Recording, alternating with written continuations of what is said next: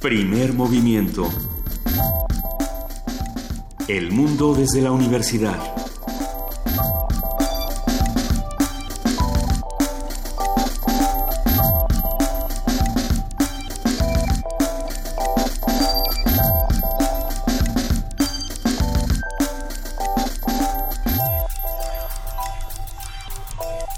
Muy buenos días, son las 7 de la mañana con 4 minutos, hoy es lunes 5 de junio y sí, probablemente muchos estén tan desvelados como algunos de nosotros que nos quedamos viendo qué pasaba en nuestro país. Muy buenos días, Miguel Ángel Quemain, ¿cómo estás? Hola Luisa, buenos días, muy bien. Buenos días, Juanines, ¿cómo estás? Pues buenos días también, sí, desvelados todos.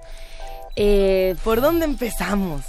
¿Por dónde quieren empezar? ¿Por Estado de México? Pues por dónde vamos ¿Por a Coahuila? seguir, ¿no? Eh, parecen estar definidos Coahuila y Nayarit, eh, pero bueno, no, te- lo que pasa es que tengo aquí el, el periódico con el prep de las 2 de la mañana, entonces no sé. Parece no que sé la estrategia de todo el mundo es, eh, todos, todos se definen como ganadores, ¿no? Esa es la estrategia de, Ah, bueno, sí, eso Bueno, fue lo que sucedió sí, el, el día de ayer. Todo el mundo era ganador. en los cuatro estados. ¿no? Eso, eso era durante la noche. Parece ser que ya por ahí de las seis y media de la mañana, más o menos, sale el prep del Estado de México a decir, bueno, Alfredo Sí. de Mazo sí va ganando con- por una distancia, llamémosle considerable, pero pequeña al mismo tiempo. Aquí lo tenemos con el 98% de las actas computadas. Tenemos que, por ejemplo, Alfredo del Mazo tiene 33.68%, mientras que Delfina eh, de Morena tiene 30.84%. Y bueno, podríamos dar los porcentajes de los demás, aunque son un poco bastante Muy, muy bajos. menores. Sí, están muy lejos, pero sí, Coahuila 38.09%, Miguel Riquelme, Guillermo Anaya 36.9%, le, le dio, le dio la vuelta durante la noche porque iba Guillermo Anaya arriba hasta las 2 de la mañana.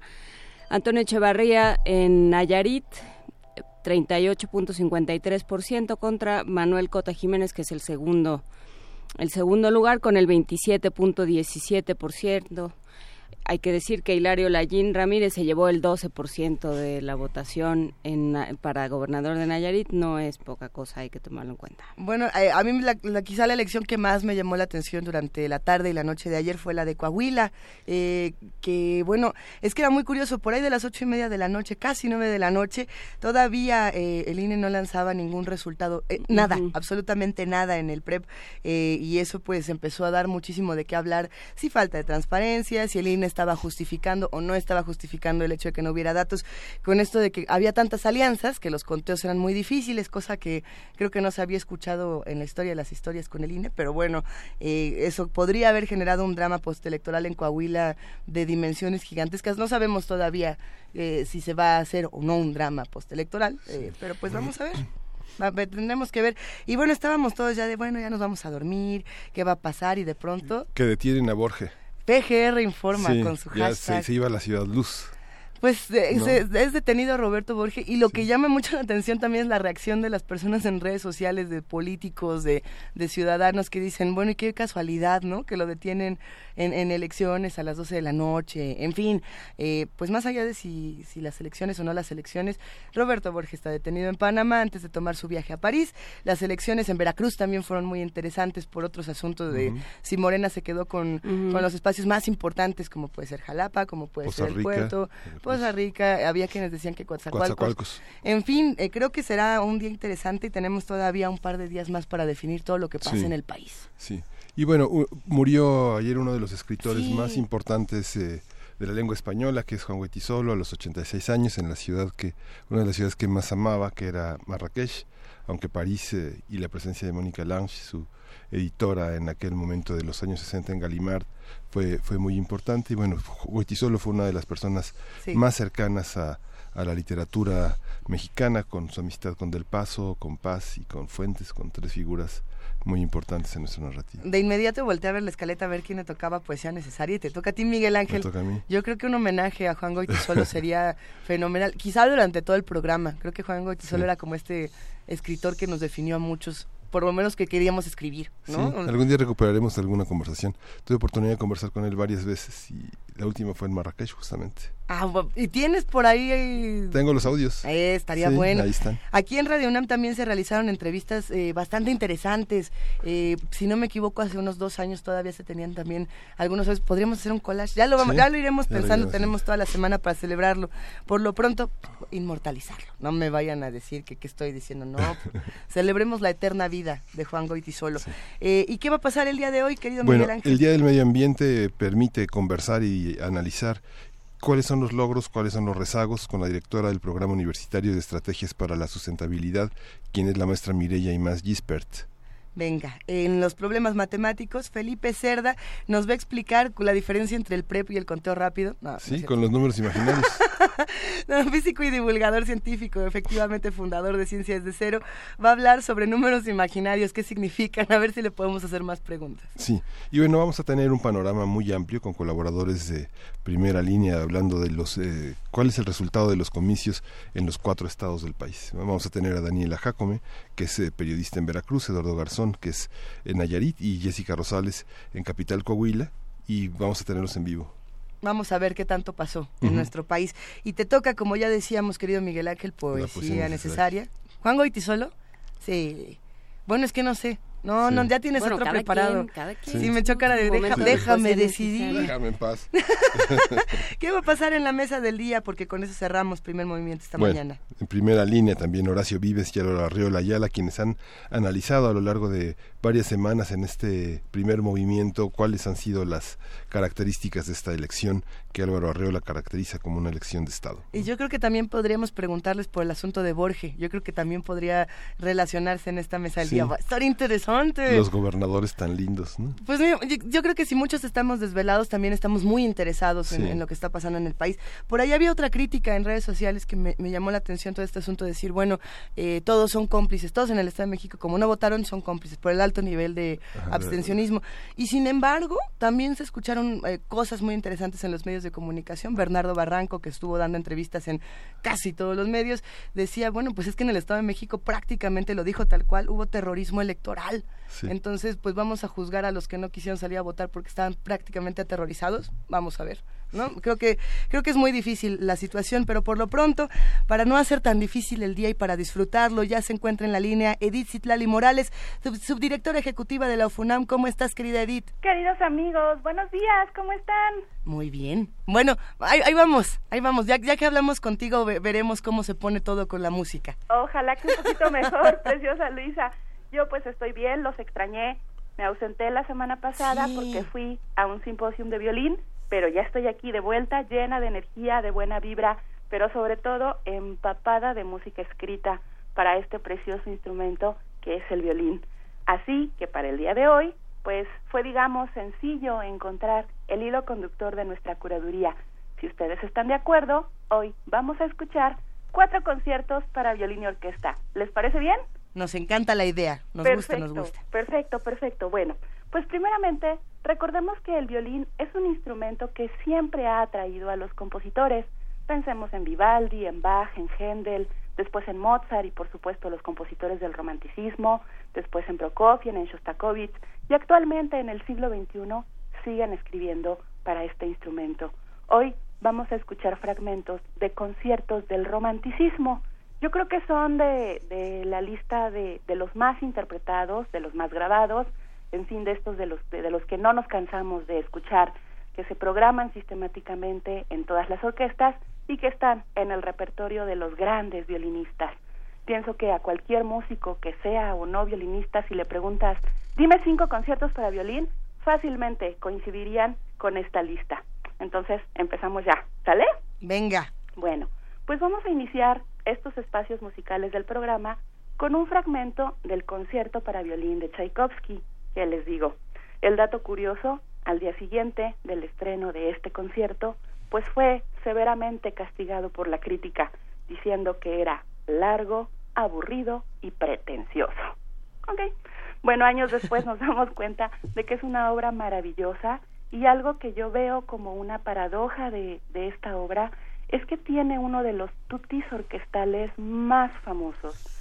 No creo que nos dé tiempo de escuchar desde el principio hasta este tutti que les comento, que es más o menos como en el minuto seis y medio del, del, inicio del concierto, pero les recomiendo que lo busquen, que se den un tiempito y que lo busquen, que lo disfruten y que se imaginen cómo la energía de, de más de 100 personas se concentra en un mismo objetivo. Yo creo que una de las cosas más bonitas de la vida es ver a una orquesta sinfónica tocando un tutti y particularmente el del concierto para violín de Tchaikovsky es maravilloso. Seleccionamos una versión histórica, la de David Oistrakh, quien dicho sea de paso fue el violinista que hizo la edición de este concierto, así que hoy día, gracias a Oistrakh, es con, el, con, con la edición con la que todos los violinistas estudiamos este concierto. Como les decía, es una obra de repertorio, pero creo que por mucho la interpretación de Oistrakh sigue y seguirá siendo la versión. Espero que la disfruten y que coincidan conmigo. Venga. El segundo fragmento que vamos a escuchar será en la interpretación de uno de los violinistas más conocidos de este siglo. Vino el año pasado a celebrar los 80 años de la FUNAM, tal vez lo recuerden. Me refiero a Joshua Bell. Sí. Con él Quizá lo recuerden por, por lugares como la FUNAM, sí. sí. el concierto que vamos a escuchar con él es eh, el de Félix Mendelssohn en mi menor. Y bueno, detrás de este concierto hay una historia que a mí me gusta muchísimo. Cuando Mendelssohn está componiendo esta obra, le escribió una carta a su amigo Ferdinand, Ferdinand David, quien era violinista y a quien le compuso, a quien le dedicó esta obra. En la carta dice palabras más, palabras menos. He pensado escribirte este verano un concierto en la tonalidad de mi menor.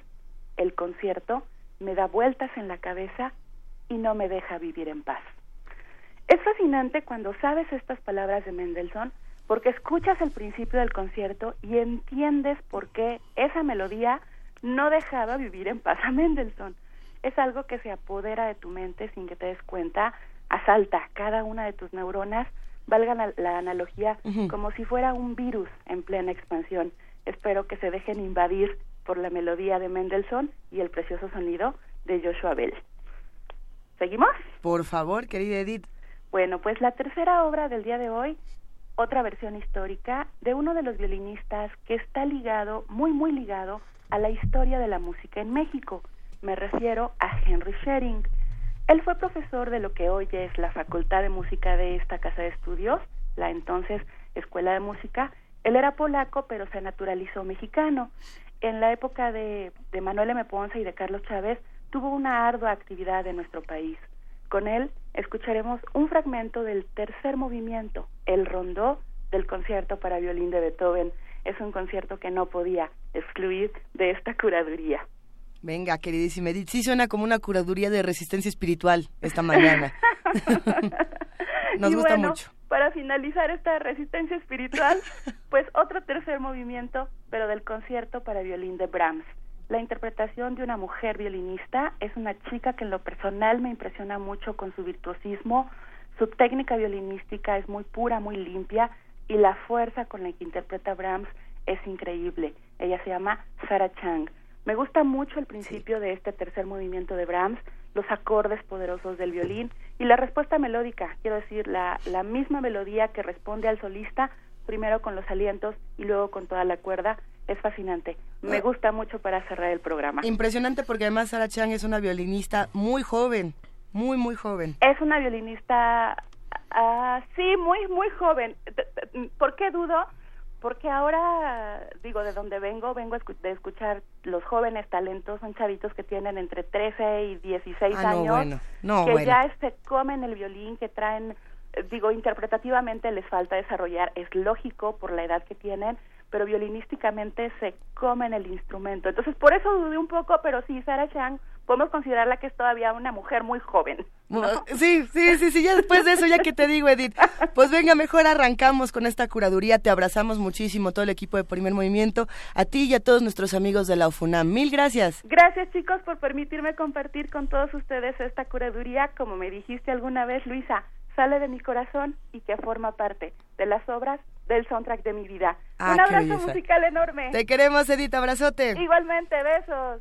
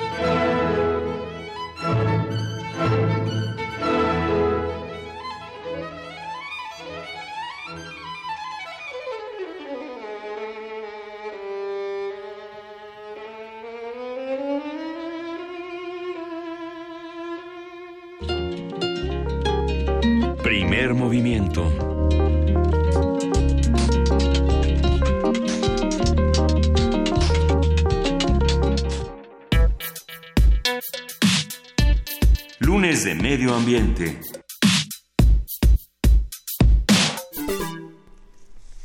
Cada año, el 5 de junio, se conmemora el Día Mundial del Medio Ambiente, el evento más importante en el mundo para promover la acción en favor del medio ambiente. Este 2017, Canadá es el país anfitrión y el tema elegido para esta celebración es conectar a las personas con la naturaleza. La selección de este tópico busca animar a las personas a entrar en contacto con los espacios naturales de una forma más directa para apreciar su belleza y su valor, con el fin de impulsar el llamado a proteger nuestro planeta.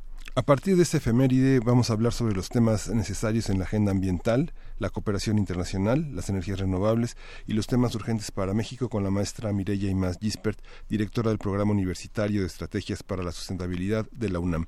Buenos días, eh, Mireya Imaz Gispert, ¿cómo estás? Muy buenos días, ¿cómo están ustedes? Muy bien. ¿Cuáles son los rezagos y cuáles son las uh, cuáles son las buenas noticias en esta en esta materia cuando el tema en el mundo es eh, hoy de primera línea?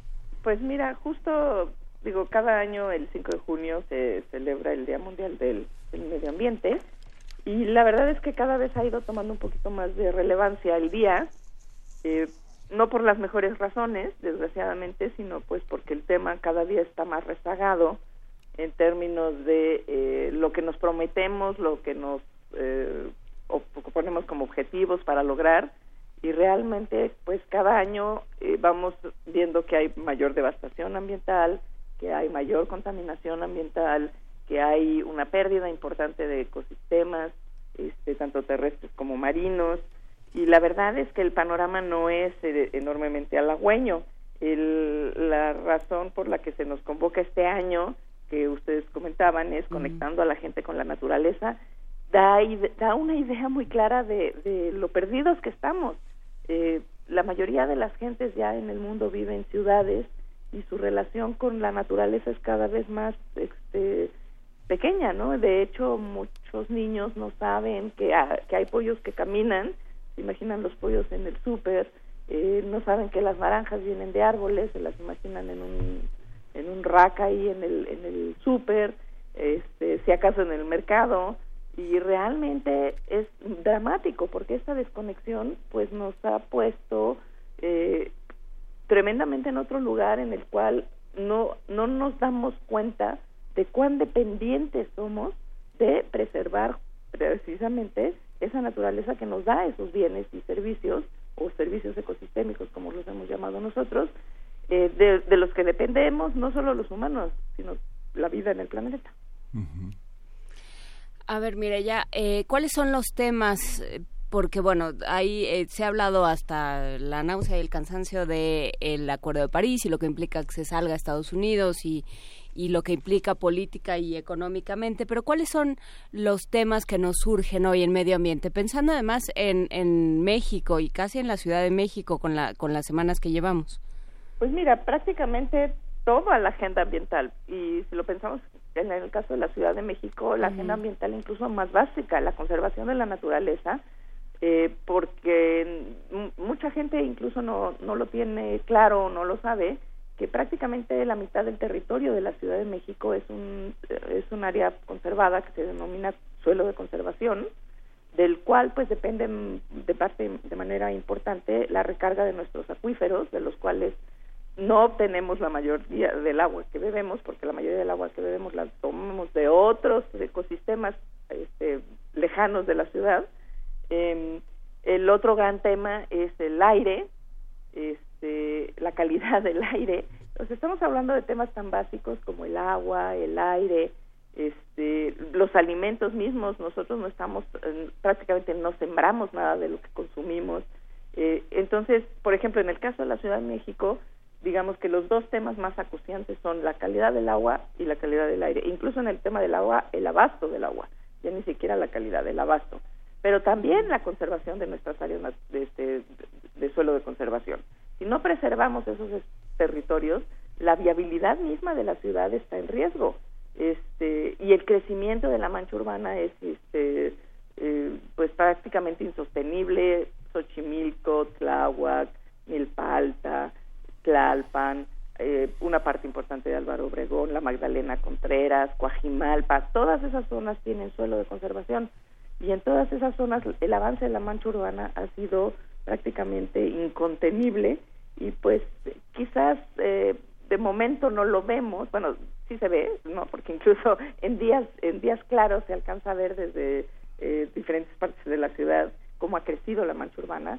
eh, lo estamos resintiendo y lo estamos resintiendo en, de muchas maneras, por ejemplo, en escurrimientos violentos de agua. Eh, tuvimos hace poco una tromba, hace unas, la semana pasada, una tromba tremenda en el sur de la ciudad. No, bueno, ni digas, aquí hay gente sacando agua y exprimiendo sillones todavía. Y, y la respuesta de la autoridad de la ciudad fue es que tiramos basura y tapamos las coladeras. Yo tengo una fotografía en donde no es que la, la, el agua no alcanzara a irse por las coladeras, sino que las coladeras estaban resumando agua, ¿no? Entonces, eh, eso tiene que ver también con esta, con esta, con este tema de que hemos ido sellando el suelo y por lo tanto la infiltración del agua depende absoluta y totalmente de eh, un sistema artificial que es el drenaje y el cual pues no se da abasto cuando vienen estas lluvias torrenciales que tampoco son este nada fuera de lugar en, en nuestra ciudad las hemos no las tenemos cada año y no las tenemos todas las épocas de lluvia ni todo el tiempo durante las épocas de lluvia, pero de tanto en tanto caen y lo sabemos. O sea, entonces tenemos que planear ciudad y tenemos que construir los espacios acorde con la naturaleza en la, en la cual estamos. No podemos pensar que, que, que porque nosotros decidimos sellar la ciudad y porque decidimos hacer edificios, la naturaleza va a, a hacerlo de manera diferente. Por supuesto que cambian los regímenes de calor, es mucho más caliente una ciudad que una zona que no lo es, y esto también vis a vis el cambio climático va a tener sus efectos, porque el calentamiento global es, digamos, en términos eh, de verdad de perogrullo general, pero cada, cada lugar lo va a resentir de manera diferente, ¿no? Y entonces los lugares más calientes pues van a ser todavía más calientes, ¿no? Las ciudades van a ser todavía más calientes, este y bueno pues no, no nos estamos preparando para nada para ello Ahí hay, otro tema que es interesante en cómo se solucionan eh, todas estas urgencias y estas emergencias, queridísima Mirella. Por ejemplo, un día después de, la tormenta titánica de, de, tremendas dimensiones, sale Mancera a decir, ah, bueno, entonces lo que voy a hacer es que le voy a dar a los policías eh, esta, estas, estos ganchitos para recoger la basura. ¿No? De, de, las coladeras y pensamos, bueno, eh, uno, no es la responsabilidad de estos policías hacer este tipo de trabajos. ¿A quién le toca esta responsabilidad, por ejemplo, en nuestra ciudad y en el resto del país? Porque si no, si no empezamos a hacer otro tipo de estrategias, solamente estamos cargando de diferentes responsabilidades a personas que no sé si la deban de tener como tal. O sí, a lo mejor sí, cuéntanos tú qué opinas. No, pues yo opino que es absolutamente absurdo. Este, por lo que decía justo, el tema pues no sí. es la basura. El tema es eh, el sistema de drenaje hay que desasolvarlo de manera regular. Es un sistema que, eh, pues, ha, la ciudad ha crecido enormemente y el sistema, pues, no se está dando abasto. No se está dando abasto con, con para desahogar todo lo que ten, toda la zona que hemos ido sellando, más todas las casas que se han ido construyendo y muchas incluso este, ni siquiera están conectadas al drenaje. Toda esta zona que comentaba de suelo de sí, conservación. ¿No? Entonces, este, el tema, el tema es tratar de resolverlo con ganchitos para recoger la basura es como tratar de tapar el sol con un dedo. Es absurdo, no tiene ningún sentido. Mm. El tema es que se debería de hacer, estar haciendo un trabajo ordenado y coordinado de desasolve permanente del drenaje. Se tendría que estar haciendo eh, un trabajo muy cuidado y muy organizado de re la recolección de basura en general para que no es porque la basura que tira la gente por la ventana del coche o no sino la que está bajando de los cerros es la que se está la que está este, tapando en algunas zonas. No es el caso de lo que pasó aquí en, en el sur de la ciudad. Y pues tenemos que ampliar la red si es necesario. Uh -huh. tenemos que buscar otras formas. Eh, tenemos muy pocas plantas de tratamiento y prácticamente esas plantas de tratamiento a mí me ha tocado ver eh, cómo entra el agua y cómo sale el agua y es prácticamente lo mismo. No estamos no estamos haciendo el trabajo de tratamiento de, del agua como se debería de hacer y yo creo que esa puede ser una de las apuestas importantes poner más plantas de tratamiento este pero para para que esa agua pueda tener otra otra otro ciclo de vida incluso en la ciudad lo tiene fuera de la ciudad lo tiene en el valle del mezquital pero también podríamos aprovechar y no tener que mandarla tan lejos y aprovecharla en otras zonas del, de, la, de la propia urbe, ¿no? ¿Cuáles son las políticas internacionales que más presionan a México? ¿Cuáles cumplimos y en cuáles estamos muy rezagados, Mireya? En tema de, de, de conservación, pues mira, México, México es paladín de la, de la del mundo, oscuridad de la casa. En realidad, por ejemplo, si tomamos el eh, por área, por metro cuadrado de, zona de protección, México cumple, ¿no? México es uno de los países más cumplidos en decretar áreas naturales protegidas.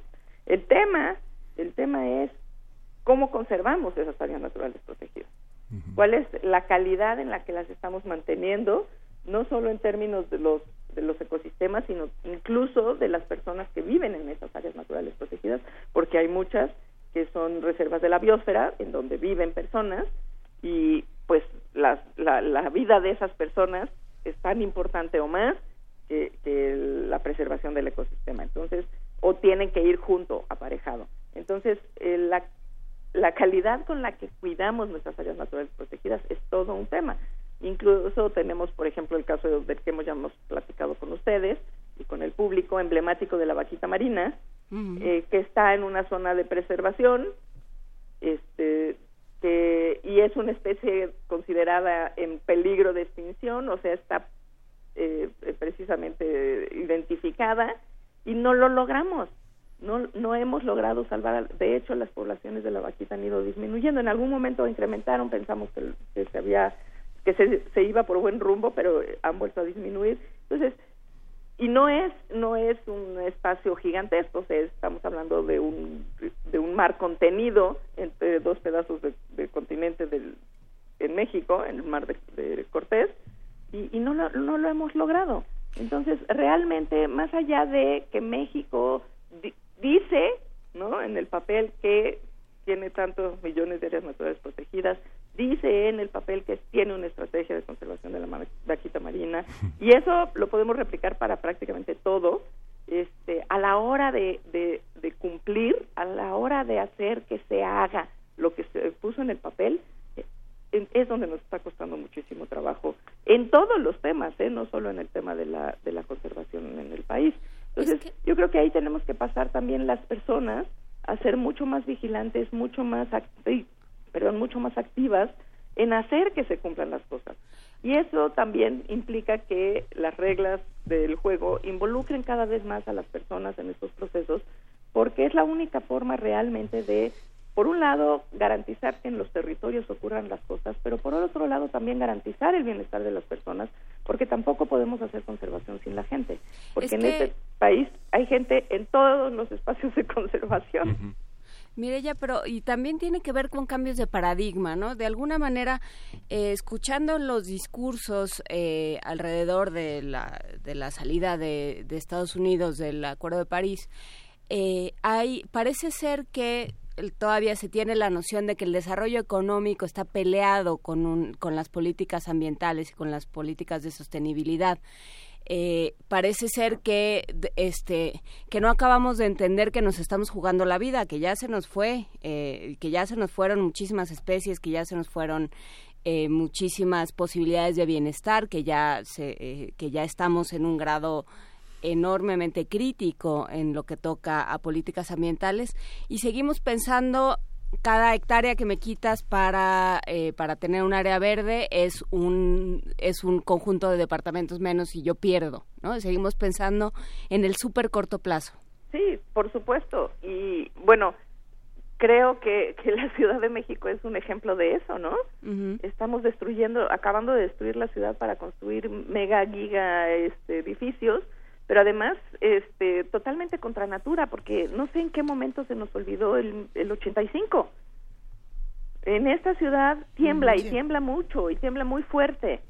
Este y no sabemos cuándo pero sabemos pues que eventualmente va a volver a temblar no entonces no solo estamos destruyendo los espacios naturales sino que estamos construyendo contra incluso lo que sabemos que nos pone en riesgo a nosotros mismos como son los temblores los terremotos pero eh, yendo, yendo a lo otro, esta parte del, del cómo le hemos ido, en algún momento la prosperidad significaba que no debía de haber bosques ni bueno por supuesto selvas porque selvas era el atraso los moscos los los bichos había que tumbarlas no este creo que ese paradigma ya lo hemos superado. El paradigma que no hemos superado eh, eh, realmente es el de la, la intensidad con la que tenemos que generar nuestros alimentos en, en virtud de que, de, que, de que la tierra es finita me refiero a la tierra no como planeta, sino la tierra donde podemos sembrar, donde podemos cosechar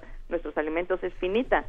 Entonces, también ha habido procesos de intensificación de, de, la agricultura y bueno, también hay temas ahí que pues se van desarrollando, ¿no? Este, está el tema de los pesticidas, de los fertilizantes, este, de los efectos en la salud.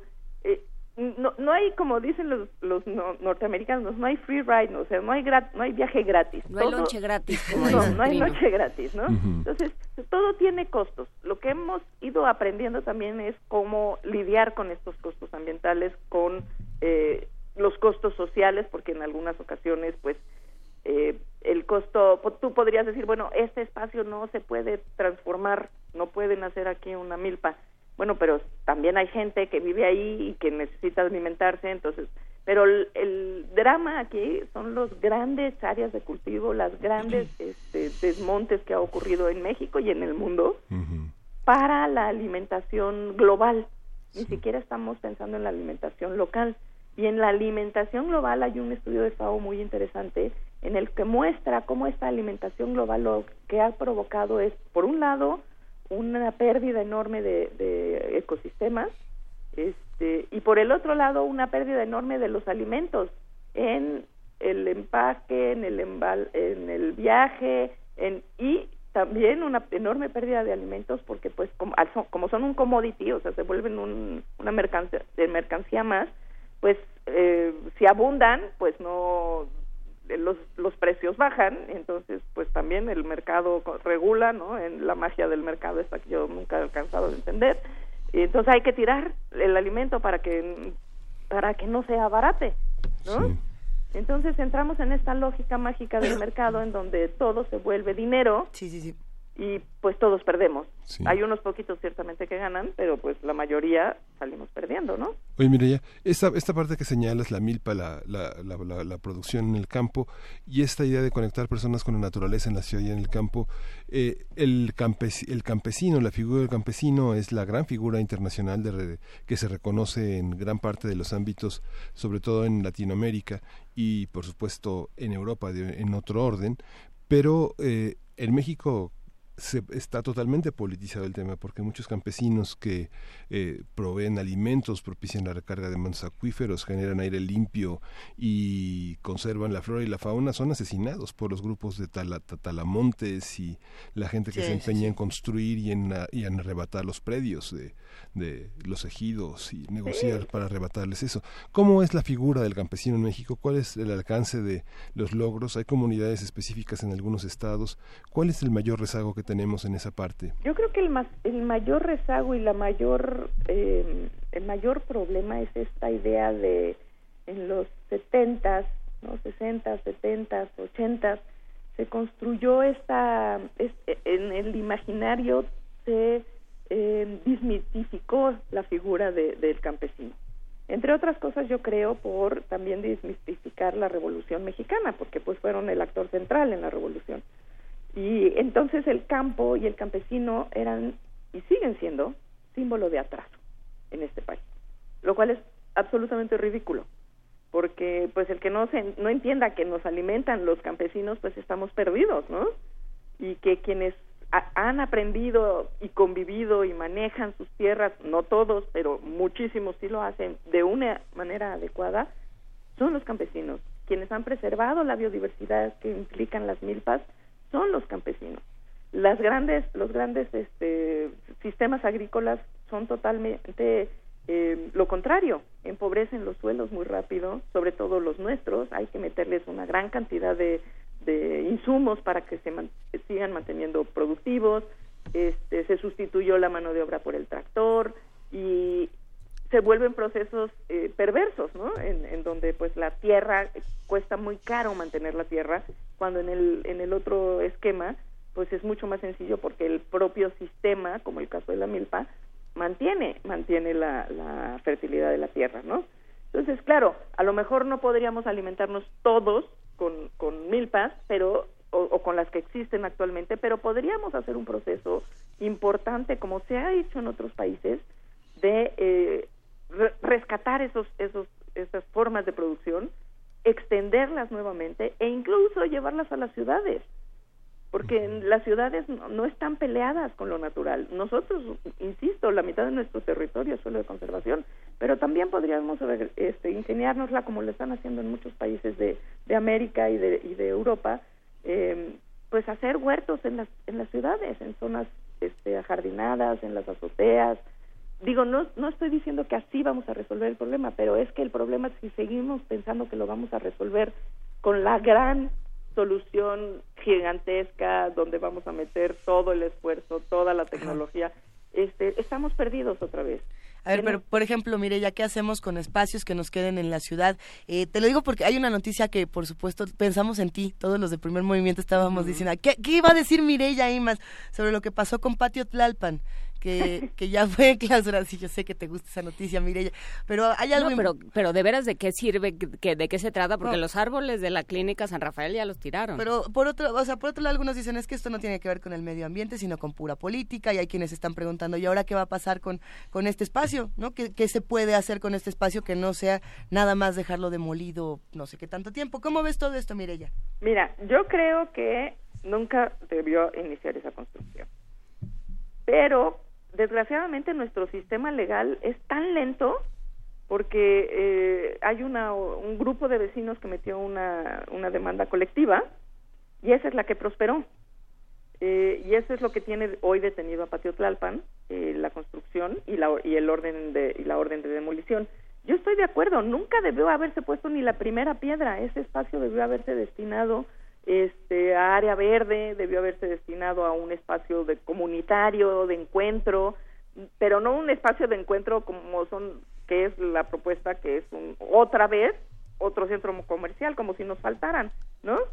Este hasta donde yo me quedé ahí iban a construir un Sam's, un Walmart, o sea, las dos cosas, yo no entiendo cómo para qué, pero un Sam's, un Walmart, 80 locales comerciales este y, y bueno era una eh, otro otro centro comercial más en donde la convivencia es alrededor de comprar y de vender.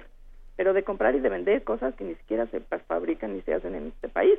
O si sí se hacen pero vienen con marcas de otros lados no este y además el, el tema otro de los temas críticos es bueno de dónde vamos a sacar el agua para mantener eso en esta zona falta el agua. Y el otro punto crítico es cómo se va a mover, a mover la gente que entre y salga de ese monstruo. El, el, los datos de los promoventes estimaban en alrededor de 13 millones al año las visitas. O sea, un DF metido allá adentro, ¿no? Bueno, una ahora Ciudad de México metida allá adentro, este, durante el año. Y todo, todas las, las vías, porque esto es este cuadrado, todas las callecitas que lo rodean dan a la avenida principal, que es Insurgentes la cual está saturada. Y que en fines de semana, que es cuando más actividad tiene un centro comercial, está más saturada porque es la entrada y salida de Cuernavaca. Este, entonces, es, es absolutamente, desde el inicio fue absolutamente un despropósito. Los vecinos se organizaron bien, este, eh, y son los que metieron la demanda eh, colectiva y es la que tiene detenido ahora. Ojalá, ojalá que no otra instancia superior porque aquí eh, yo no yo no sé mucho de, leyes pero siempre hay una instancia superior que, que echa todo para atrás y pone las cosas donde estaban al principio no esa es nuestra como nuestra historia. Esperemos que en este caso no que que se mantenga la, la, la ley se mantenga en las diferentes instancias y obliguen obliguen a quienes construyeron eso a que lo tiren. Y después pues repensaremos colectivamente qué hacer con ese espacio que yo creo que lo ideal es que sea un área verde no un espacio de encuentro de la gente. ¿Cómo era? Como, bueno, no era, no era, pero un tenía un montón de árboles. No podías entrar porque pues era un, un hospital pues sí podías, sí podías, bueno. lo difícil era salir. No, no, no poder entrar sí podías. Querías entrar, ¿no? Nos van a regañar. Este, eh, un espacio, un espacio donde realmente la gente pueda disfrutar, ¿no? Sobre todo en estas zonas que se han urbanizado, que son zonas, este es un, un típico ejemplo de las áreas que nunca debieron urbanizarse. Esto es básicamente pedregal, son zonas naturales de infiltración, de recarga. Y claro, ahora el agua aquí en lugar de recargarse, pues baja por las calles a unas velocidades tremendas y va saturando y va este, inundándolo todo, ¿no? Y cuando esto se llega a insurgentes, pues todo lo que viene bajando de estas zonas de, pues de serranas, ¿no? No, no, no altos cerros, pero pues sí son zonas serranas, este, donde antes se filtraba el agua, pues ahora se la avientan al, a la calle, a la avenida principal que es Insurgentes y pues claro que se inunda toda la zona baja, ¿no? Entonces, pues ese es, ese es, ese es parte de, lo, incluso es un gran ejemplo lo de Patio Tlalpan porque es cómo seguimos deshaciendo ciudad.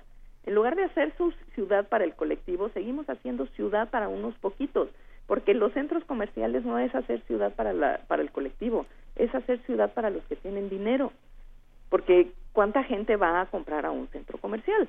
O sea, hay mucho ventaneo, pero no hay mucha compra, ¿no? Y, y, y, además pretender que los encuentros sean en estos espacios de compraventa, pues se vuelve cada vez más eh, terrorífico, ¿no? Pues mira, mire, y aquí nos están mandando muchos mensajes con muchas preguntas. Por aquí Flechador del Sol dice que qué va a pasar con lo del aeropuerto. También hay temas de, lo que está pasando con el agua en Santa Úrsula. Eh, para todos los que tengan estas dudas y que quieran más información, ¿cómo se acercan a ti y al pues? Pues, eh, pues nos pueden nos pueden este, mandar mensajes a nuestra a nuestro correo que es eh, infopuma@unam.mx eh, a también, también este, nos pueden llamar por teléfono al 5622-5212 al 14.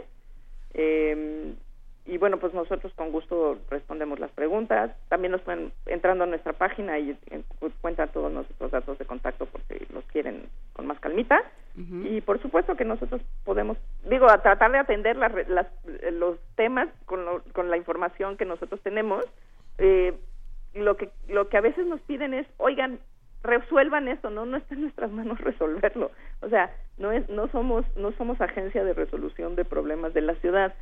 Tratamos de incidir cuando incluso este pues se puede, ¿no? En resolver los temas de la ciudad. A veces que este, la, la, autoridad está totalmente cerrada y hay otros que está abierta. Por ejemplo, el tema del aeropuerto es muy interesante. Yo desde el 6 de enero hubo la primera contingencia ambiental y esa fue por partículas por partículas suspendidas. Y yo tengo la aplicación de aire en mi teléfono y he dado le he dado seguimiento a cómo va el tema de las partículas suspendidas entre otros no porque bueno luego han venido las contingencias por ozono. Prácticamente todos los días del año desde el 6 de enero para acá y prácticamente a todas las horas del día salvo en los que ha habido lluvia importante en esa zona el foco de las partículas suspendidas está prendido en la zona del aeropuerto eso tiene que ver con la construcción del aeropuerto, claramente.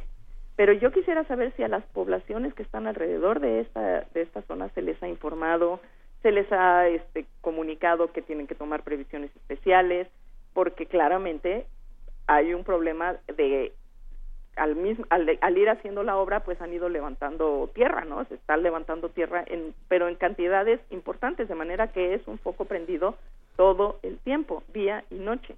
Entonces, este, estas son las cosas que pasan porque no se hacen las cosas como se deben de hacer. No se, y si, si se pusieron las reglas, alguien no las está cumpliendo porque no se puede estar levantando esa cantidad de tierra todos los días este, eh, en una obra.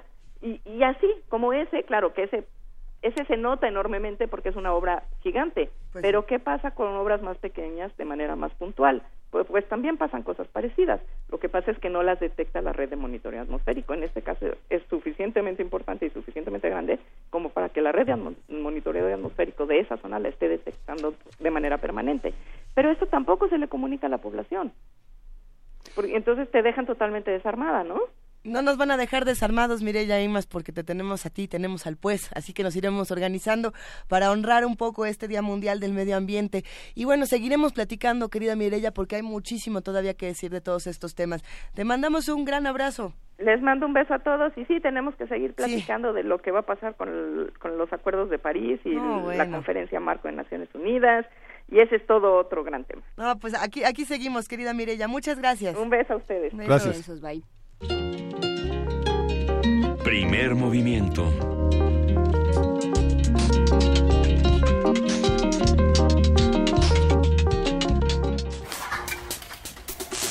Problemas matemáticos.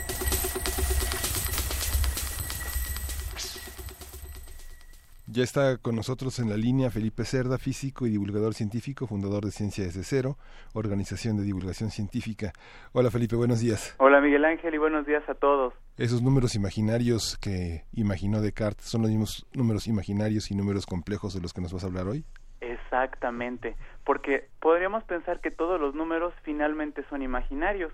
Como muchas veces se ha puesto de ejemplo, ninguno hemos visto ver a un número 2 cruzando la calle, o a un número 5 bajando las escaleras, o al número pi subiéndose al autobús. Entonces, ¿de dónde viene este concepto de números imaginarios? Finalmente todos, de cierto modo, son una abstracción, son un- números en los cuales nosotros podemos utilizarlos para representar cosas, sobre todo para contar y para medir. Y hay muchísimos tipos de números. Hace algún tiempo hablábamos del número de oro. También están los números metálicos, los números primos, los números perfectos. Y bueno, ¿dónde viene esto de los números imaginarios? Empezamos con los números que son para contar y medir, que son los que se llaman números naturales, el 0, el 1, el 2, el 3, pero hay una extensión de estos que se conoce como los números enteros, los cuales incluyen a los números negativos, menos 1, menos 2, menos 3, menos 4, etcétera. Están los números racionales, que son los que se pueden escribir como una división, o sea, las fracciones. Y están los números irracionales, como el número pi, el número áureo, que no se pueden representar o escribir como fracciones. El conjunto de todos estos es lo que llamamos y conocemos los números reales. Y aunque sean reales, pues no son de una realidad física, sino se llaman números reales porque son prácticamente, y no prácticamente, totalmente todos los números que podemos tener, pensar o construir. Es la totalidad, el conjunto completo o continuo de los números. Así por eso, cuando dibujamos una línea recta, nosotros tenemos que cualquier punto o cualquier lugar en esa recta que nosotros señalemos, vamos a poder tener uno de estos números reales. Sin embargo, en todos estos números podemos definir operaciones como la suma, la resta, la multiplicación, la división, y fue ahí cuando nos topamos con un primer problema, que fue el que justamente Descartes o Descartes en francés lo hizo notar al llamar a algo los números imaginarios. Y es que si nosotros tenemos dos números, al multiplicar un número por sí mismo, no hay manera de tener un número negativo. Por ejemplo, Ah, con, bueno, no, sí, ¿no? Ah, bueno, dos números, un número por sí mismo. Ah, ok, ok, sí, sí, sí. Exactamente, Luis. Ah. Por ejemplo, si nosotros tenemos el número 2 y lo multiplicamos por sí mismo, nos da 2 por 2 igual a 4, o lo que llamamos 2 al cuadrado, y eso es mayor que 0, es positivo.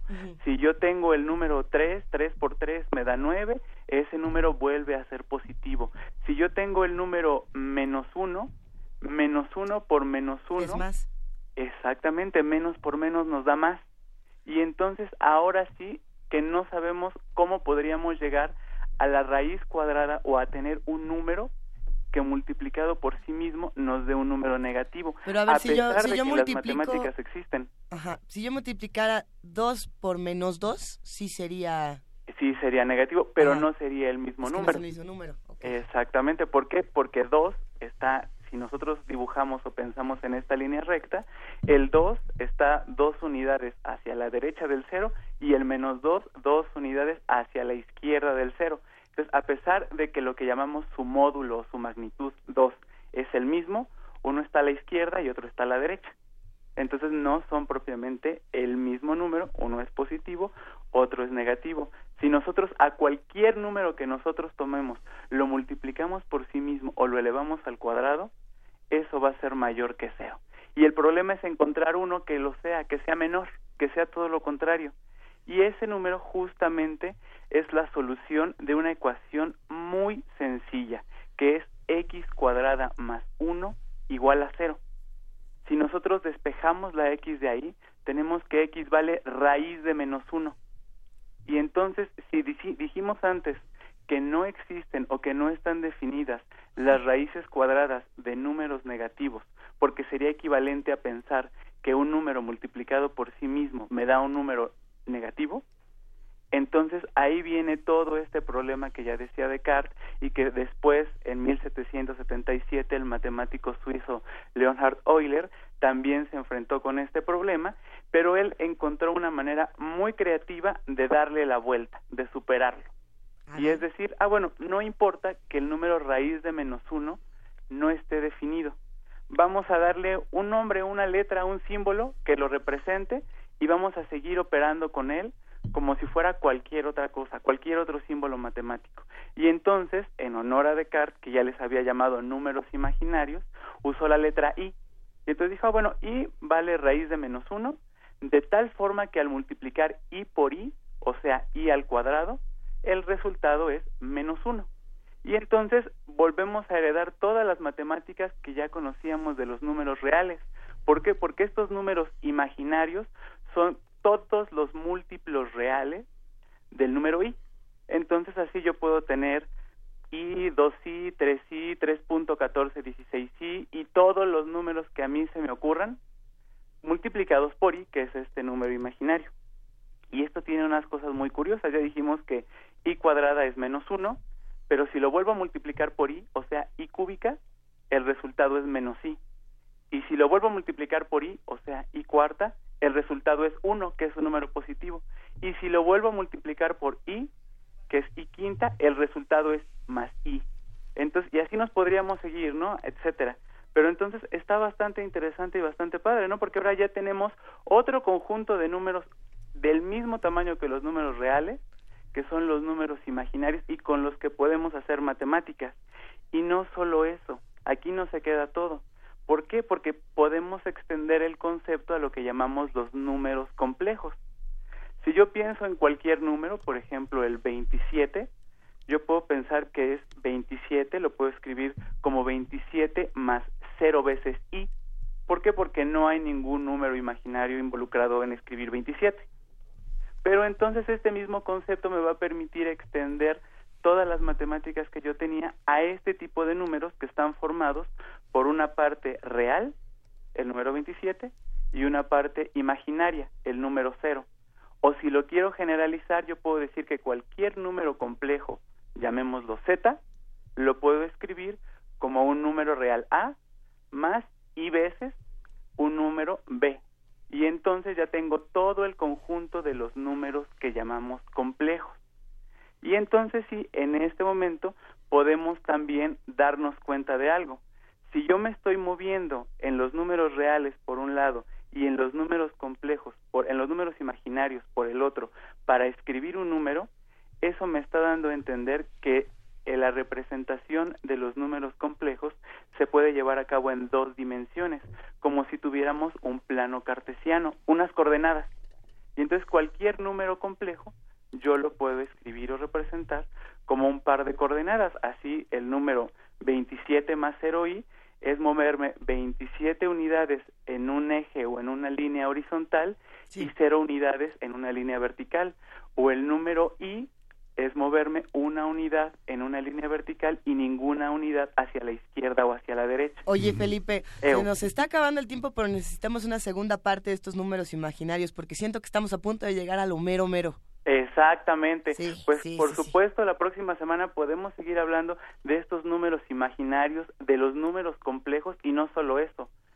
¿Qué diferencias hay entre la totalidad o la cantidad de los números naturales, con los números reales, con los números complejos. Órale, lo, vamos a ir estudiando desde ahorita para que nos echemos un, tiro matemático. Pero por supuesto, con gusto pueden encontrar más información en Facebook, se llama Ciencia desde cero mi página. Excelente, querido Felipe Cerda, físico y divulgador científico. Un abrazo para ti y para todos los amigos de Ciencia desde cero. Gracias, igualmente un abrazo para todos. Gracias. Primer movimiento Hacemos comunidad.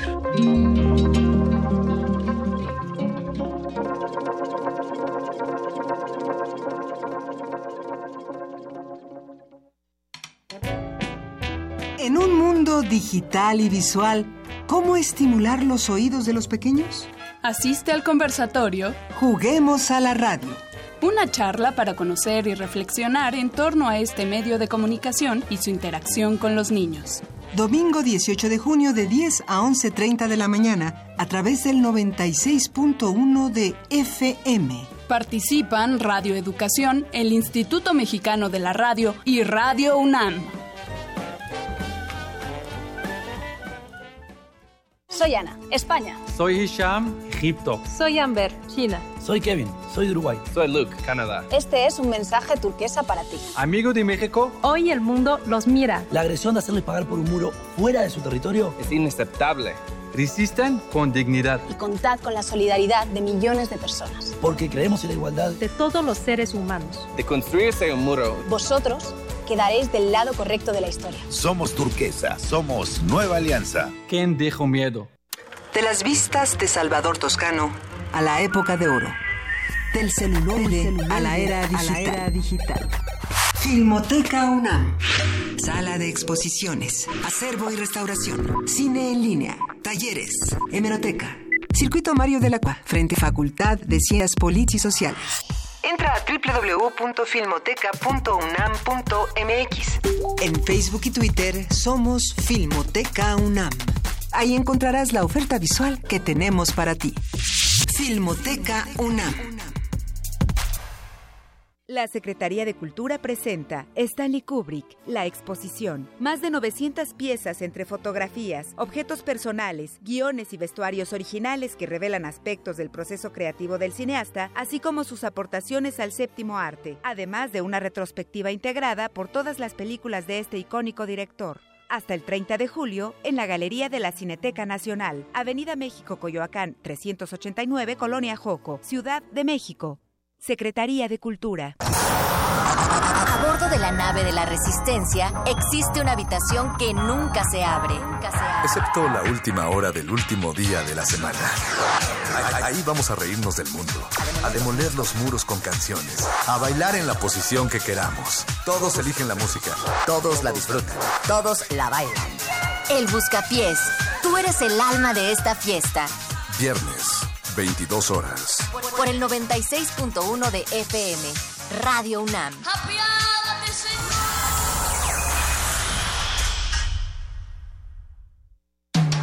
Búscanos en redes sociales, en Facebook como Primer Movimiento UNAM y en Twitter como P Movimiento o escríbenos un correo a primermovimientounam@gmail.com. Hagamos comunidad. Son las 8 de la, de, las 8 de la mañana con 4 minutos, no las 8 de la 4 con de la mañana. Sí, y a ver, hay muchos comentarios en redes sociales, no sé qué opinen Juana Inés, querido Miguel Ángel, de lo que está ocurriendo. Por aquí hay muchos mensajes también recordándonos eh, la tragedia de, la guardería ABC, que me parece fundamental eh, que recordemos, que no olvidemos que esto, estos asuntos nos mandan saludos, nos mandan abrazos y queremos agradecerles que hacen comunidad con nosotros. Vamos a seguir tocando todos estos, estos temas tan importantes. Si bien ahorita estábamos con las matemáticas tratando de, de, ver qué onda con los números imaginarios, también hablando de medio ambiente. Los invitamos a que se queden con nosotros porque hoy vamos a re recuperar un poco de la información, un poco mucho de las elecciones en el país, de lo que pasa en Veracruz, de lo que pasa en Coahuila, de lo que pasa también en el Estado de México, de lo que pasa en Nayarit, que, que la de Nayarit creo que es la que de la que menos se está hablando ahorita y habrá que de recuperar y, más información. Pues sí, eh, hay, hay temas interesantes por ahí, pero bueno, sí. también eh, a pesar de que el día de hoy lo vamos a dedicar por obvias razones a la información, casi por entero a la información nacional. Ahí está eh, el, el, atentado en Londres durante sí. el fin de semana.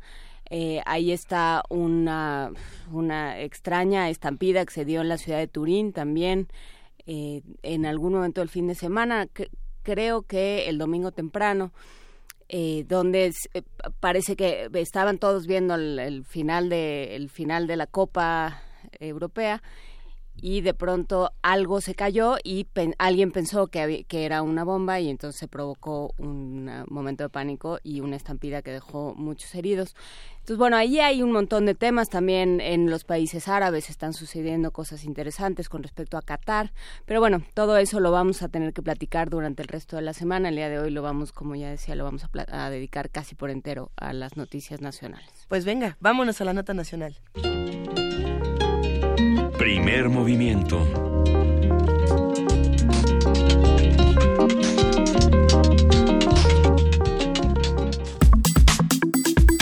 Nota Nacional. Este domingo se realizaron elecciones ordinarias en el Estado de México, Coahuila, Nayarit y Veracruz. De acuerdo con el Instituto Nacional Electoral, fueron instaladas 34.092 casillas, es decir, el 99.99% de las aprobadas por la totalidad de los consejos distritales. El INE reportó que desde el inicio de la jornada electoral y hasta el cierre de casillas se recibió la información de 962 incidentes, los cuales fueron resueltos oportunamente, esto es lo que dice el INE, por la autoridad electoral, o se dio aviso a las autoridades competentes para su atención. Esto es, es muy complejo porque las redes sociales reportaban algo completamente distinto. En Veracruz fueron convocados 5.578.114 electores para renovar los 212 ayuntamientos. En Nayarit se disputó la gobernatura, 20 diputaciones locales y 30 ayuntamientos. En esa entidad, los candidatos del PRI y del PAN, Manuel Cota y Antonio Echavarría, respectivamente, se declararon ganadores. Lo mismo sucedió en Coahuila, donde también se disputaron 38 alcaldías y el Congreso local. Miguel Riquelme, candidato del PRI a la gubernatura, se declaró ganador de igual manera que Guillermo Anaya, aspirante del PAN. Enrique Ochoa Reza, presidente nacional del PRI, afirmó que el partido tricolor venció en los comicios para elegir gobernador en el Estado de México y en Coahuila. Por su parte, Andrés Manuel López Obrador, presidente nacional de Morena, aseguró que fue Delfina Gómez quien triunfó en las elecciones del Estado de México. Y aunque la información se está actualizando eh, cada, ahora sí que cada minuto y vamos a seguir, minutos, sí. vamos a seguir compartiendo más de lo que ocurre. En este momento les presentamos un, un collage eh, radiofónico para que veamos en qué nos quedamos. Ratifico efectivamente lo que mi partido y el presidente nacional han dicho. Hemos ganado la elección del Estado de México. Claro que sí la hemos ganado. Estoy muy contenta porque para nosotros esto fue una fiesta, fue una algarabía en donde el ciudadano salió con todo el entusiasmo precisamente a hacer explícita su, su decisión. Y bueno, como siempre le hemos dicho, vamos a, a tomarlo con toda la seriedad, también con toda la, la, este, la tranquilidad que, que, que hemos planteado desde un principio. Hemos dicho que la transformación tiene que ser pacífica. Morena ha insistido mucho en eso y volvemos a insistir. Y nada más esperemos los resultados ya para mañana darlos nosotros a conocer. Que de acuerdo a nuestras actas, ganó la maestra Delfina la gubernatura del Estado de México. Acaba de dar a conocer una información el Instituto Electoral del Estado de México que no corresponde a la realidad. Con eh, nuestras encuestas de salida que levantamos en el caso de Morena, eh, queremos anunciar que eh, la maestra Delfina ha ganado la gubernatura del Estado de México. Que tengan paciencia, ya es cuestión de unas horas, decirle a Alfredo, a Delfina, que la campaña ya terminó. Bueno, avisarles que incluso hoy fue la elección y que hace poquito más de una hora se cerraron las casillas porque lo que salieron a hacer parece más a un acto de campaña y eso pues ya a estas horas no cuenta. Ya, si ellos están seguros de lo que salieron a anunciar, que se esperen a los resultados. Yo sí estoy seguro que traemos un resultado por demás positivo, que el PRD es el gran ganador de esta elección. Tanto en el Estado de México como en Coahuila, las encuestas de salida dan una clara ventaja para nuestros candidatos y futuros gobernadores Alfredo del Mazo y Miguel Riquel. Lo mismo sucederá en Nayarit. Por la diferencia de horario, esta entidad federativa ha arrojado menos información, pero también ahí las tendencias favorecen hasta ahora a nuestro candidato Manuel Cota. Los resultados de las actas confirmarán el triunfo que hemos anunciado con la tendencia que nos favorece con claridad en las distintas encuestas de salida. Hace unos momentos, en las distintas encuestas de salida que se han estado expresando, en absolutamente todas tenemos una clara ventaja, por lo cual estamos triunfando en estos datos que se han expresado y que muestra el claro respaldo de los ciudadanos hacia su servidor. Venga, pues vámonos por partes, querido Miguel Ángel Quemain. ¿Con quién arrancamos esta Vamos mañana? a arrancar con Eduardo Garzón, quien es analista de Capital Media en Nayarit. Y buenos días, Eduardo. ¿Cuál es el panorama? Eh, eh, ¿Cómo se percibe la, la situación en Nayarit desde los medios de comunicación? ¿Cómo lo percibes como, como periodista? A- también alrededor de los números que oficiales. Buenos días, Miguel Ángel. Buenos días a Luisa Juan Inés en la mesa. Pues mira, ya eh, anoche efectivamente los datos fluyeron con lentitud en esta elección en Nayarit. Hay una razón para ello porque eh, el PREP estaba caminando a una velocidad exasperante y es que afuera en las casillas se estaba peleando literalmente cada casilla y cada voto con muchísimo cuidado por parte sobre todo de las estructuras de campaña de los dos candidatos que tenían las posibilidades de triunfo en esta contienda. Finalmente, pasada la medianoche hora local, ya muy de madrugada en la hora del centro, el presidente consejero del Instituto Estatal Electoral de Nayarit, Celso Valderrama, confirma el triunfo de Antonio Echevarría García de acuerdo con los eh, conteos rápidos que hizo el INE en Nayarit y en donde el candidato de la Alianza Juntos por Ti, que forman PAN, PRD, PT y PRS, habría obtenido una tendencia irreversible entre 38 y 41 puntos por encima de los del candidato del PRI, Manuel Humberto Cota Jiménez.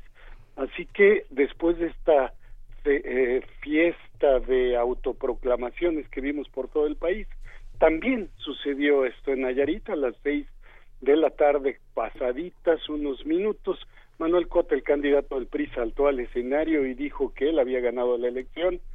Horas más tarde Antonio Echevarría hizo exactamente lo mismo y bueno pues tuvimos un clima de incertidumbre en un lapso de unas tres horas hasta que finalmente la incógnita se despejó y el Instituto Estatal Electoral de Nayarit acreditó la victoria del candidato aliancista Antonio Echevarría.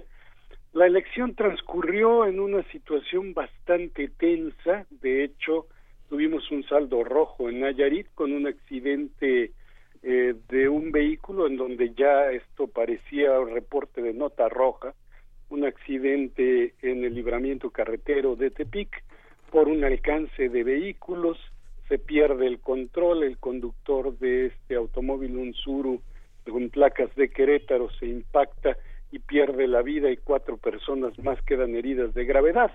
El asunto de este reporte policíaco tiene que ver con el proceso electoral. Estas personas habían robado una urna en una casilla ubicada en la colonia Félix Peña en Tepic y al estar tratando de huir fueron alcanzadas por otro vehículo y entonces el saldo trágico quedó allí marcando esta elección, esto alrededor de las cuatro y media de la tarde, hora del Pacífico.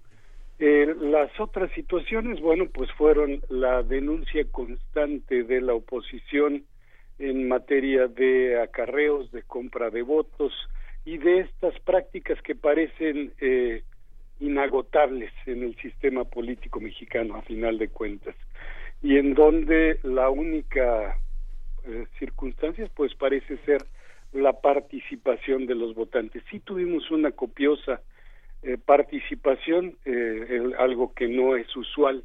En Nayarit, la gente salió a las urnas, expresó su voto con alguna serie de irregularidades sumamente peculiares en este sentido, Juan Inés, Luisa Miguel Ángel, porque eh, la información fue lenta en toda la jornada, desde la información para la instalación y la apertura de casillas, que esto en cualquier elección transcurre rápidamente y le dicen a la sociedad, la autoridad electoral y a los medios qué está pasando y todo mundo sabemos que ya están instaladas las casillas. Bueno, esto ocurrió hasta las doce con cuatro minutos del día y lo que estaba pasando, según el consejero presidente del Instituto Estatal Electoral, es que no fluían los datos porque los sistemas de Internet habían fallado al menos en dos municipios de la zona serrana de Nayarit. Entonces tuvimos que esperar hasta esa hora para que nos dijeran que el 98% de las casillas estaba ya instalado.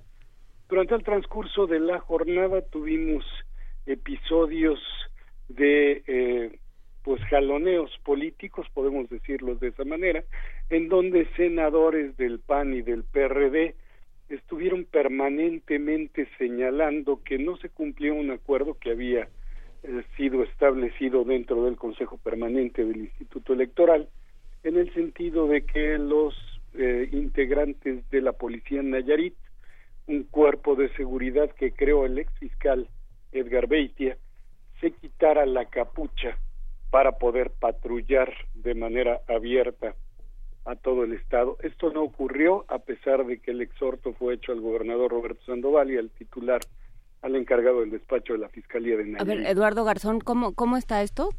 ¿Cuál capucha? Lo que ocurre es que eh, estos integrantes de este cuerpo de seguridad, de la Policía Nayarit, utilizan un pasamontañas, una capucha, que les eh, le impide al ciudadano saber quién le está deteniendo, quién Ah. es el, el personaje que está ejerciendo la autoridad. Pero eso no va este como en contra de los derechos humanos, por ejemplo, ¿no? O sea, yo es como es como el verdugo medieval con una capucha, ¿no? Sí, sin o duda sea, alguna. tiene impunidad. Y esto ha sido sumamente cuestionado. Claro. Esto fue eh, impugnado en el seno de este Consejo Electoral. Se estableció un acuerdo de todos los partidos, se giró un exhorto y finalmente este exhorto no fue atendido por el gobierno estatal. Alejandra Barrales, la líder nacional del PRD, eh, lo señalaba, lo señalaban otros senadores panistas y perredistas a lo largo de la jornada. Y bueno, este tema pues fue asunto de jaloneo político a lo largo de la jornada electoral. También Finalmente, estuvo sí. presente Edgar Beitia de otras maneras, ¿no? Fue como el, el gran, de alguna manera, el gran actor invisible, el gran actor ausente de, de esta jornada. Exactamente, sí, eh, ese es el, el punto nodal, me parece, de, de este asunto, en donde finalmente, bueno, pues hay una tendencia de alrededor de unos 17 puntos porcentuales y donde alguna vez le cuestionábamos en, en cabina aquí en Nayarita al propio Manuel Cota si al producto no le había pesado la marca y me parece que fue determinante en la decisión de voto de los Nayaritas.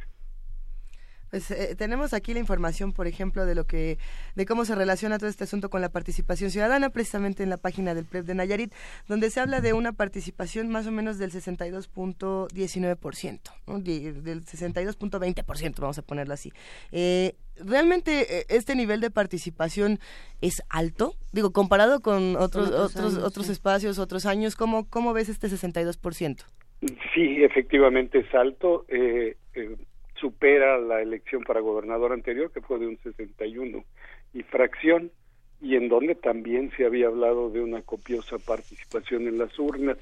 Seguimos viendo en Nayarit eh, ejemplos que son nacionales, donde los jóvenes simplemente les interesa un cacahuate la política y no salen a votar, donde eh, el segmento entre los 20 y los 28 años pues prácticamente estuvo ausente en la decisión electoral de Nayarit y en donde las autoridades electorales pues no saben simplemente al menos aquí en Nayarit declararon su incompetencia para poderle llegar a los jóvenes y decirles algo que les motivara la participación política. Pues eh, sí, es, es interesante, este, eh, creo que va a ser interesante lo que suceda en todo el país con esta población, ¿no? Esta población que no acaba de entender lo que se juega en unas elecciones, pues probablemente porque no, porque nacieron ya pues con un eh, instituto electoral echado a andar, no necesariamente el mejor ni, ni necesariamente de la mejor manera, pero ahí echado a andar. 12 puntos porcentuales de Hilario Ramírez. Lallín, ¿cómo los, eh, ¿cómo los leemos, Eduardo Garzón? Hemos hablado de este personaje contigo y nunca deja de sorprendernos venturosamente. El día que nos deje de sorprender Lallín, nos vamos a preocupar.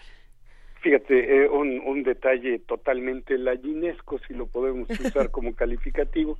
Ayer había medios de comunicación nacionales y locales desde las 10 de la mañana esperando que este personaje votara en su natal Guaristemba y resulta que Lallín llegó faltando unos minutos para que cerraran las casillas. Así que imagínate, este, genio y figura hasta la sepultura. ¿Qué debemos de leer en el caso de Lallín?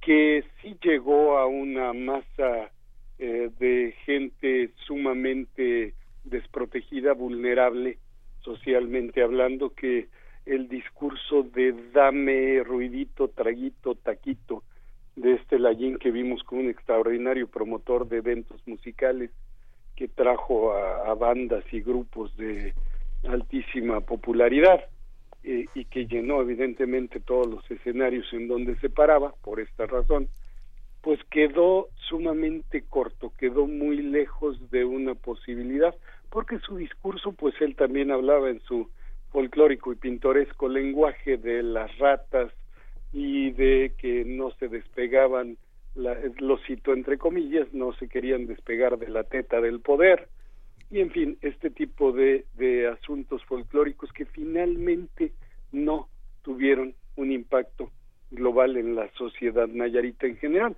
Sí tuvo un segmento de mercado, para decirlo así en términos claros de mercadotecnia política, sí construyó Hilario Ramírez Villanueva un personaje y el que no entienda que Hilario Ramírez es un buen actor y creó a la Jean está perdiendo muchísimo la perspectiva de esta circunstancia, un tipo que en corto puede atreverse a decir pues cómo no voy a saber decir policía o medicina, pero a la gente le gusta que yo le diga medicina y policía y eso me acerca mucho con ellos. Entonces, este personaje que crea su propio vestuario, su propio estilo de hablar, de conducirse, pues tuvo éxito en cierto segmento de mercado. Definitivamente los negativos de la GIM pues pesaron muchísimo a la hora de considerarlo como una opción real de poder en Nayarit. Mandan muchos tweets eh, bromistas eh, cuando uno pone el hashtag Layin, nomás para ver qué, qué tanto se comentaba. Y uno de los que más se repite es en Nayarit Layin perdió, pero solo poquito. Entonces, bueno, pues sí, hay que dar muchos comentarios. Será interesante, eh, Eduardo Garzón, de Nayarit, ver cómo se organiza este gobierno, esta alianza PAN-PRD.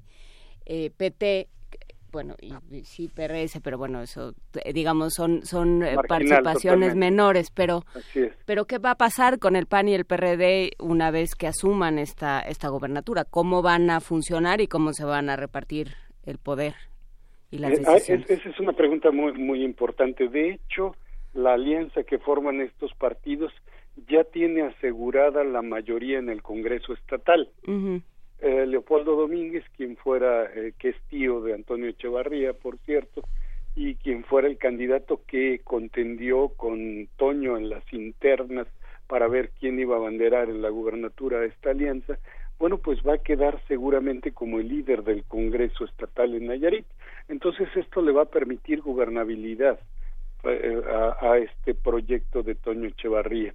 Javier Castellón está punteando como eh, alcalde para Tepic, él es la posición que representa el PRD, rector de la Universidad Autónoma de Nayarit, un tipo con prestigio académico y que hizo bien las cosas a lo largo de su gestión en materia de finanzas y de, de dinero. Y esto le dio a Javier Castellón una eh, posición ciertamente al margen de que traía todo el arrastre y la inercia de la elección que traía Toño Echevarría.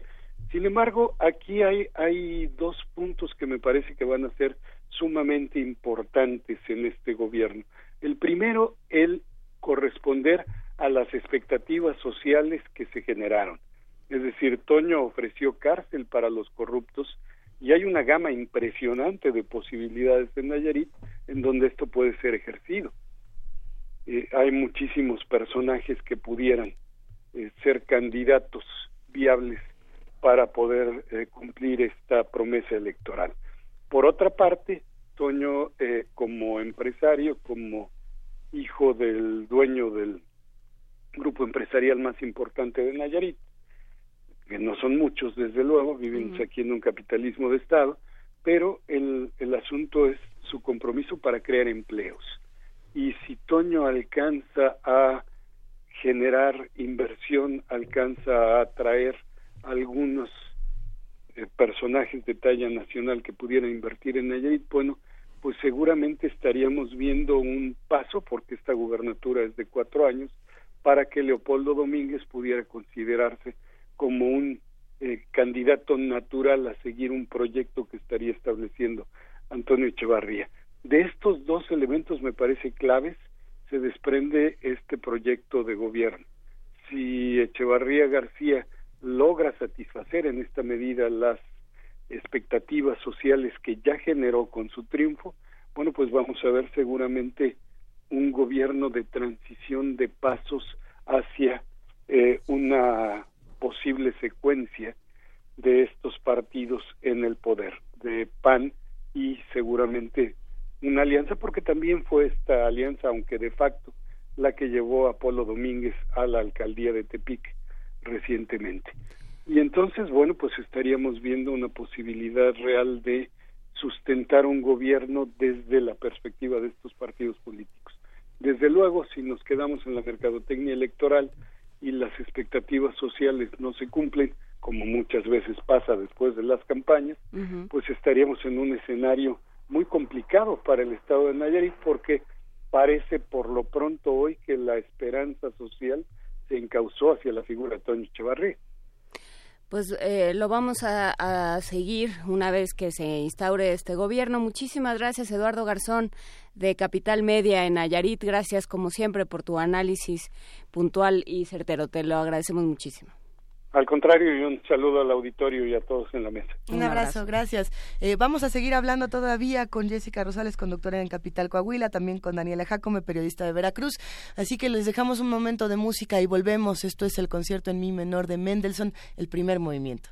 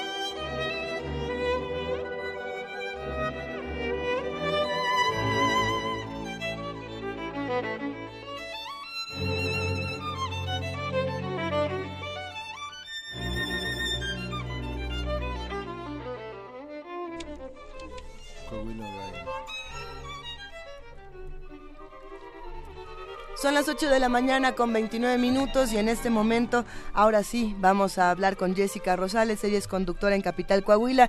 Jessica, ¿cómo estás?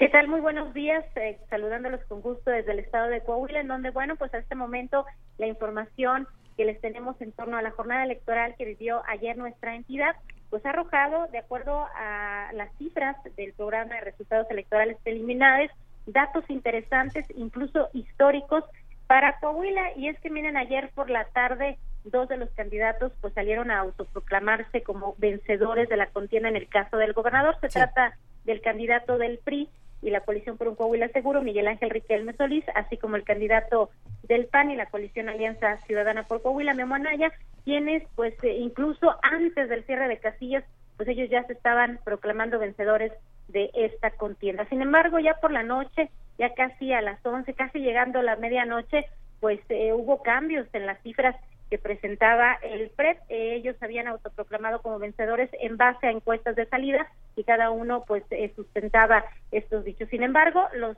los, las, las cifras cambiaron y bueno, pues estuvieron más mesurados, incluso se habían previsto algunos festejos en el caso de los dos partidos políticos, mismos que fueron suspendidos casi a la medianoche en espera de que la autoridad electoral emitiera un dato eh, más preciso sobre esta jornada alrededor de las 3 de la madrugada hubo una sesión por parte del Instituto Electoral de Coahuila para presentar información de un conteo rápido, el cual pues nos habían anticipado estaría señalando alguna tendencia, tendencia irreversible respecto a estos números. Sin embargo, pues eh, la autoridad electoral pues echó abajo esta información toda vez que no se obtuvo la información del 100% de las casillas que se habían tomado como muestra, que se habían previsto como muestra de este conteo rápido, que pues, vale la pena decirlo, estuvo fluyendo bastante lento, incluso más lento que eh, el programa de resultados electorales preliminares. Y mire, comentarles que en los, en los números a este momento que nos están presentando por parte del PREP, con el 84% de las actas computadas, Miguel Ángel Riquelme Solís, del Partido Revolucionario Institucional, muestra una ventaja de solamente 12 mil votos frente a su más cercano adversario, Guillermo Anaya Llamas, quien eh, eh, pues a este momento no ha convocado incluso a ningún posicionamiento. En unos momentos más, en unos minutos, estaría iniciando una conferencia de prensa por parte del candidato del Partido Revolucionario Institucional para hacer un posicionamiento. Se espera que sea el anuncio ya de un triunfo, de acuerdo a lo que nos comentan eh, integrantes de este instituto político. Sin embargo, señalarles que el Instituto Electoral esta madrugada, les comento que fue a las 3 de la mañana cuando se llevó a cabo esta sesión, hizo un llamado a todos eh, los candidatos para abstenerse de anticipar triunfos hasta el día miércoles en que se concluya el 100% de eh, la contabilización de, la, de los votos y las actas para no caer en triunfalismos anticipados por eh, el número tan cerrado que existe en cuanto a la votación. Les digo, solamente 12 mil votos de diferencia a este momento con el 84% de las actas computadas. Pero... Permíteme detenerte un momento ahí. Es que hay algo interesante que podemos discutir y es que eh, desde muy temprano se decía, el INE no era responsable del conteo rápido en Coahuila, sino el Instituto Electoral precisamente de Coahuila. Y eso eh, desató toda una serie de, de, complicaciones y de confusiones, no solamente en redes sociales, sino entre los mismos eh, ciudadanos que decían, a ver, ¿quién va a ser el árbitro en este asunto y por qué no tenemos información? A las nueve de la noche no se sabía absolutamente nada, no había un solo número. Y esto generó toda una serie de incertidumbres, de, de críticas de falta de transparencia, el INE y, por supuesto el Instituto Electoral de Coahuila decían es que nunca habíamos tenido tantas alianzas. ¿Qué opinas de, este proceso desde el punto de vista de los árbitros? Porque sí, sin duda el número es muy cerrado y esto se, se, se, pinta muy fácil para un drama postelectoral. Exactamente. Fíjate que eh, mencionas un punto muy importante. El desempeño del Instituto Electoral de Coahuila y del Instituto Nacional Electoral que coadyuvaron en responsabilidades en el caso de representantes de casilla, que es una de las principales críticas. Muchos partidos políticos se quedaron sin representantes porque el sistema del INE falló al momento de pues entregar los nombramientos, se entregaron, por ejemplo, para el PAN, eh, representantes del PAN les entregaban nombramientos para representar a Morena y así respectivamente. En el caso del árbitro electoral hay una crítica importante por el mal desempeño que mostró y evidenció en esta contienda, que fue la primera que estuvo bajo su responsabilidad, porque incluso les comento que en la apertura de Castillas hubo eh, muchas de ellas que estuvieron abriendo hora y media, con hora y media de retraso, y a las 10 de la mañana pues estaba reportando eh, aproximadamente el 30% de las casillas abiertas. Este es un número muy bajo considerando la relevancia de esta jornada electoral que, que vivió Coahuila y que bueno pues estaríamos decidiendo el gobernador quién dirigirá el estado en los próximos seis años. Todo esto enrareció mucho el ambiente hubo mucha incertidumbre no había certeza de los datos el árbitro electoral se mantenía hermético incluso ni siquiera dio información de los reportes de las incidencias. En el caso de Acuña estaban reportando hechos violentos sin embargo el árbitro electoral jamás eh, salió a dar la cara y a decir lo que estaba ocurriendo, solamente decía que tenían incidencias, algunas incidencias y complicaciones en casillas, pero eran los, partidos políticos, los representantes de partidos políticos, quienes eh, daban a conocer todos estos hechos. Sí, el desempeño de los órganos electorales, el Instituto Electoral, incluso del INE, se mostró con gran incapacidad, eh, un desempeño pobre, evidenciaron eh, una situación que, que, que afectó sin duda eh, esta jornada y que mantuvo una gran incertidumbre al electorado que estaba en la expectativa de conocer quién era el triunfador de esta contienda. Sí, aquí tenemos un poco también de información, aquí sacando el asunto del IEC. Eh, la participación ciudadana en un 60%, con un total de 880.899 votos. ¿Qué tal ese 60%? Fíjate que el porcentaje de participación es alto para el caso de Coahuila, sí, sí hubo un incremento en la participación ciudadana, regularmente se registraba un 50, 54 de los más altos que había reportado en el caso de gobernadores comentarles un dato muy interesante. En el caso de eh, los resultados en las diputaciones locales, hay eh, resultados históricos en nuestra entidad porque todo apunta a que el Congreso de Coahuila tendría una mayoría panista con nueve curules para el Partido Acción Nacional y siete para el Partido Revolucionario Institucional, además de que, bueno, esto también eh, da muestra del comportamiento del voto ciudadano porque en Torreón, eh, el PAN obtuvo los triunfos en todos los distritos electorales para diputados y el caso de la alcaldía, en el caso del Partido Revolucionario Institucional, ganó la alcaldía de Saltillo y todos los distritos, excepto uno de, del caso de la región de las regiones sureste. Y bueno, pues es la primera vez que Coahuila tendrá un congreso con mayoría panista. Siempre incluso habían presentado resultados como carros completos con mayoría priista, pero sí este resultado en el caso de las diputaciones se torna histórico, que bueno, pues también eh, abonó mucho al resultado general para la contienda de gobernador, porque Saltillo y Torreón son eh, los municipios con el mayor número de electores, aproximadamente el 40, 49% en conjunto de la lista nominal. Y bueno, pues todo esto abonó mucho a los resultados electorales, pero las cifras están muy cerradas eh, 12 mil votos de ventaja del PRI frente al PAN y pues apunta también que esto pudiera llevarse a los tribunales. En el caso de que se llevara a los tribunales, eh, ¿qué esperamos, digamos, a nivel de calle, a nivel de, del clima social? ¿Qué es lo que está sucediendo? ¿Qué se está viviendo en Coahuila? Fíjate que la expectativa de los ciudadanos, vemos a la gente todavía en esta confusión, no tienen claro quién realmente ganó las elecciones. Hay partidos políticos que no están conformes con estos resultados. Incluso recordemos que el PRI, recuerdan ustedes, se coaligó con el Partido Joven, este instituto político en el al cual se sumó Humberto Moreira Valdés, el exgobernador de Coahuila.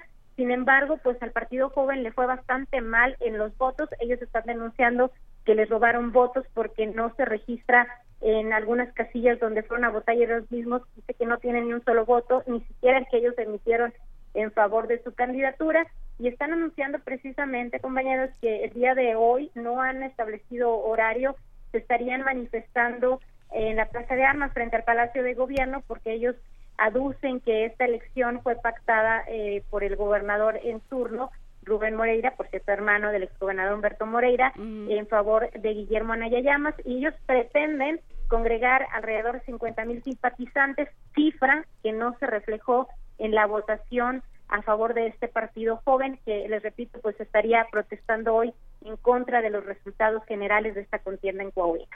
Y, bueno, qué bueno que lo que lo mencionas. ¿Qué pasa con los Moreira? ¿Cómo cómo jugaron en esta en esta elección, Jessica Rosales, de Capital Coahuila? Fíjate que el tema de los Moreira jugó un papel importante en la sociedad porque el Partido Joven estuvo haciendo campaña en contra del PRI, a pesar de que iban coaligados con ellos para el caso de gobernador. Sin embargo, este distanciamiento que existe entre Humberto y Rubén eh, generó mucha mella, incluso aquí en el cierre de campaña en Saltillo, el exgobernador pues emitió un mensaje para decir que ya se iba su hermano, que nunca había dado la cara, que mostró un pésimo desempeño. Y esto de alguna manera, eh, compañeros, pues generó una división también del voto en contra del Partido Revolucionario Institucional, que finalmente impactó eh, en, en forma negativa al Partido Joven porque había esta esta alianza, pero a la vez había una disputa entre los hermanos Moreira y el partido político que se había coaligado. Y todo esto eh, disolvió mucho, eh, esparció eh, el, voto que se esperaba se fuera al Partido Revolucionario Institucional y de alguna manera esto pues generó los números tan cerrados que vemos hoy a este momento en el PREP aquí en Coahuila. ¿Y qué tanto es, eh, qué, qué, tanto tiene fundamento este rumor que, que ha corrido en, los últimos, en las últimas semanas de que esta de que esta animadversión entre los dos hermanos eh, Moreira es, supuesta, ¿no? Que es, es todo un, un, montaje para este para más o menos diluirlo que en realidad sí, no, bueno, que en realidad sí están aliados, digamos, ¿no? Este, ¿qué tan, qué tan, qué tanto fundamento tiene esto o qué tan importante es a final de cuentas? Es que fíjate que el tema de los Moreira y este desencuentro que existe entre los hermanos genera mucha confusión entre la sociedad. Efectivamente, la gente se pregunta si es realidad o es un montaje este distanciamiento que existe entre los dos. Pero pasa algo muy muy curioso. Ayer incluso le preguntábamos a Humberto Moreira si la expulsión del PRI tendría un impacto en la relación que establecería con eh, Miguel Ángel Riquelme Solís, que finalmente es el candidato que ellos están impulsando. Y él nos decía que eh, aún y con la expulsión, la relación con Miguel Riquelme era de amistad, que él tenía contacto constante, incluso un día antes había sostenido comunicación con él y él nos eh, señalaba que la relación con Miguel Riquelme, eh, candidato del PRI, era muy buena, pero no así la relación que existe con Rubén Moreira, que es pues prácticamente el, PRI, el primer priista del Estado, y todo esto les repito, o sea, ha generado una división de votos que han impactado tanto al Partido Joven como al Partido Revolucionario Institucional, que ante toda esta confusión que existe entre si hay o no un distanciamiento real entre los hermanos, finalmente impactó en el resultado del voto pues en Coahuila. ¿Y tendrá futuro el Partido Joven? ¿El Partido Joven llegará a la madurez o no? Estamos en espera de los resultados finales, qué tantos votos obtuvo el Partido Joven, porque eh, ayer los veíamos de verdad preocupados, no tenía ninguna certeza de la votación, incluso habría riesgo de que desapareciera el partido político y que perdiera el registro estatal. Estamos esperando esto, se, se, conocería hasta el día miércoles porque, les repito, la información fluye muy, muy lenta en el caso de cada partido político para determinar a quién se le acredita el voto cuando hay coalición. Tendríamos la certeza este miércoles, es ahí donde conoceríamos si el partido joven mantiene o no su registro, que me parece que muchos de los partidos que conocemos como Morrayes y Yada sí estarían desapareciendo en la entidad al no alcanzar el 3% de la votación.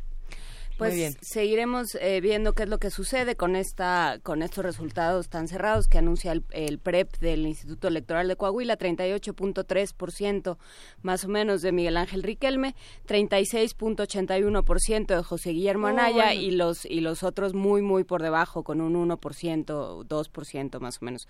Pero bueno, pues eh, habrá que ver cómo cómo se cómo se va desarrollando esto. Muchísimas gracias, Jessica Rosales de Capital Coahuila. Muchas gracias, estamos aquí al pendiente y oportunamente informando. Un abrazo. Un abrazo, gracias. En un momento más vamos a hablar con Daniela Jacome, quien precisamente se encuentra en Veracruz. Y esta ha sido una de las elecciones quizá más interesantes o extrañas de todas las que tenemos aquí. En, la de Coahuila, pues... Sí, las demás no venden piñas. No, ¿eh? bueno, la de Coahuila me parece muy compleja y sobre todo muy difícil. y hay eh, mayor confianza de la gente en las instituciones. y, un retraso en la capacidad de respuesta de los institutos electorales para poder procesar rápidamente y poder interpretar las pues cifras que están recibiendo. Pero ¿qué tal Veracruz? Y incapacidad de los partidos también para interpretar las propias cifras y, interpretar la capacidad de participación de la gente. Tendremos que seguir discutiendo qué está ocurriendo en Coahuila, qué está ocurriendo, por supuesto, en el Estado de México, qué pasó también en Nayarit. Pero en este momento ya casi tenemos la comunicación con Daniela Jacome, quien se encuentra presente en Veracruz. Vamos a escuchar un fragmento del concierto en Re mayor de Beethoven, el tercer movimiento, para irnos preparando. Venga de ahí. Esta es una curaduría de Edith Lali Morales, a quien le mandamos un abrazo muy grandote.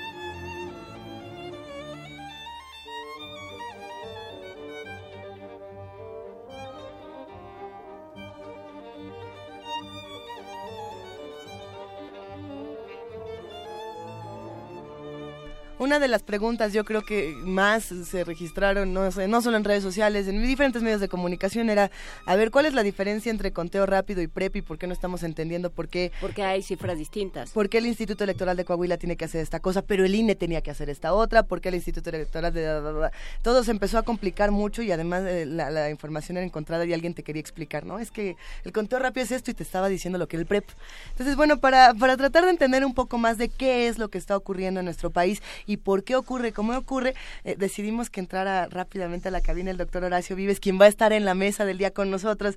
Él es licenciado en Ciencia Política por el Instituto Tecnológico Autónomo de México y doctor en Ciencia Política por la Universidad de Belgrano.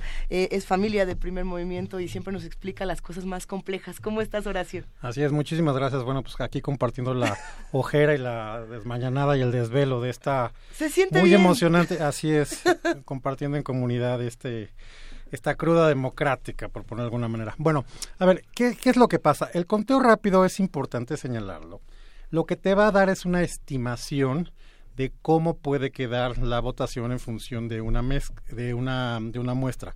Entonces, por eso los conteos rápidos que escuchamos que dieron en el Estado de México, en Coahuila, en Nayarit, eh, tienen un límite superior y un límite eh, inferior. Uh -huh. ¿Por qué? Porque la estimación de cómo va a quedar la votación una vez que se tenga el universo, el total de, de las casillas.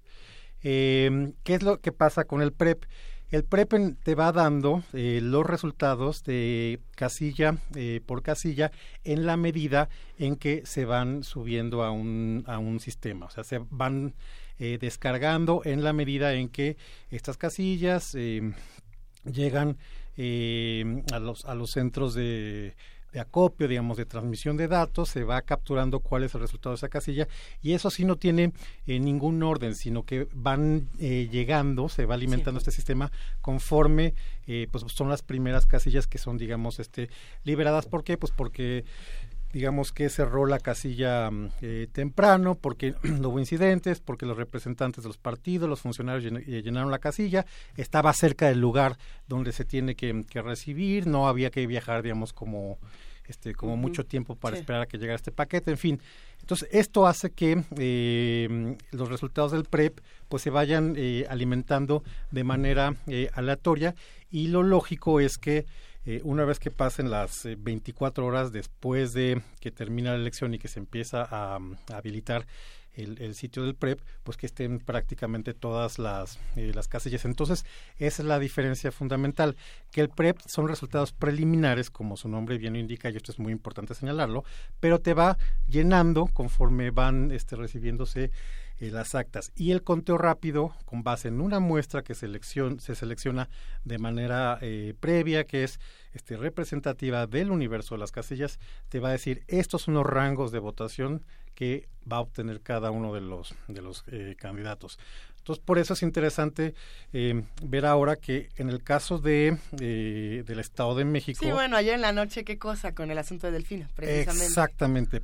Pero lo que tenemos es que el, PREP y, y, el, y el conteo rápido son consistentes, ¿no?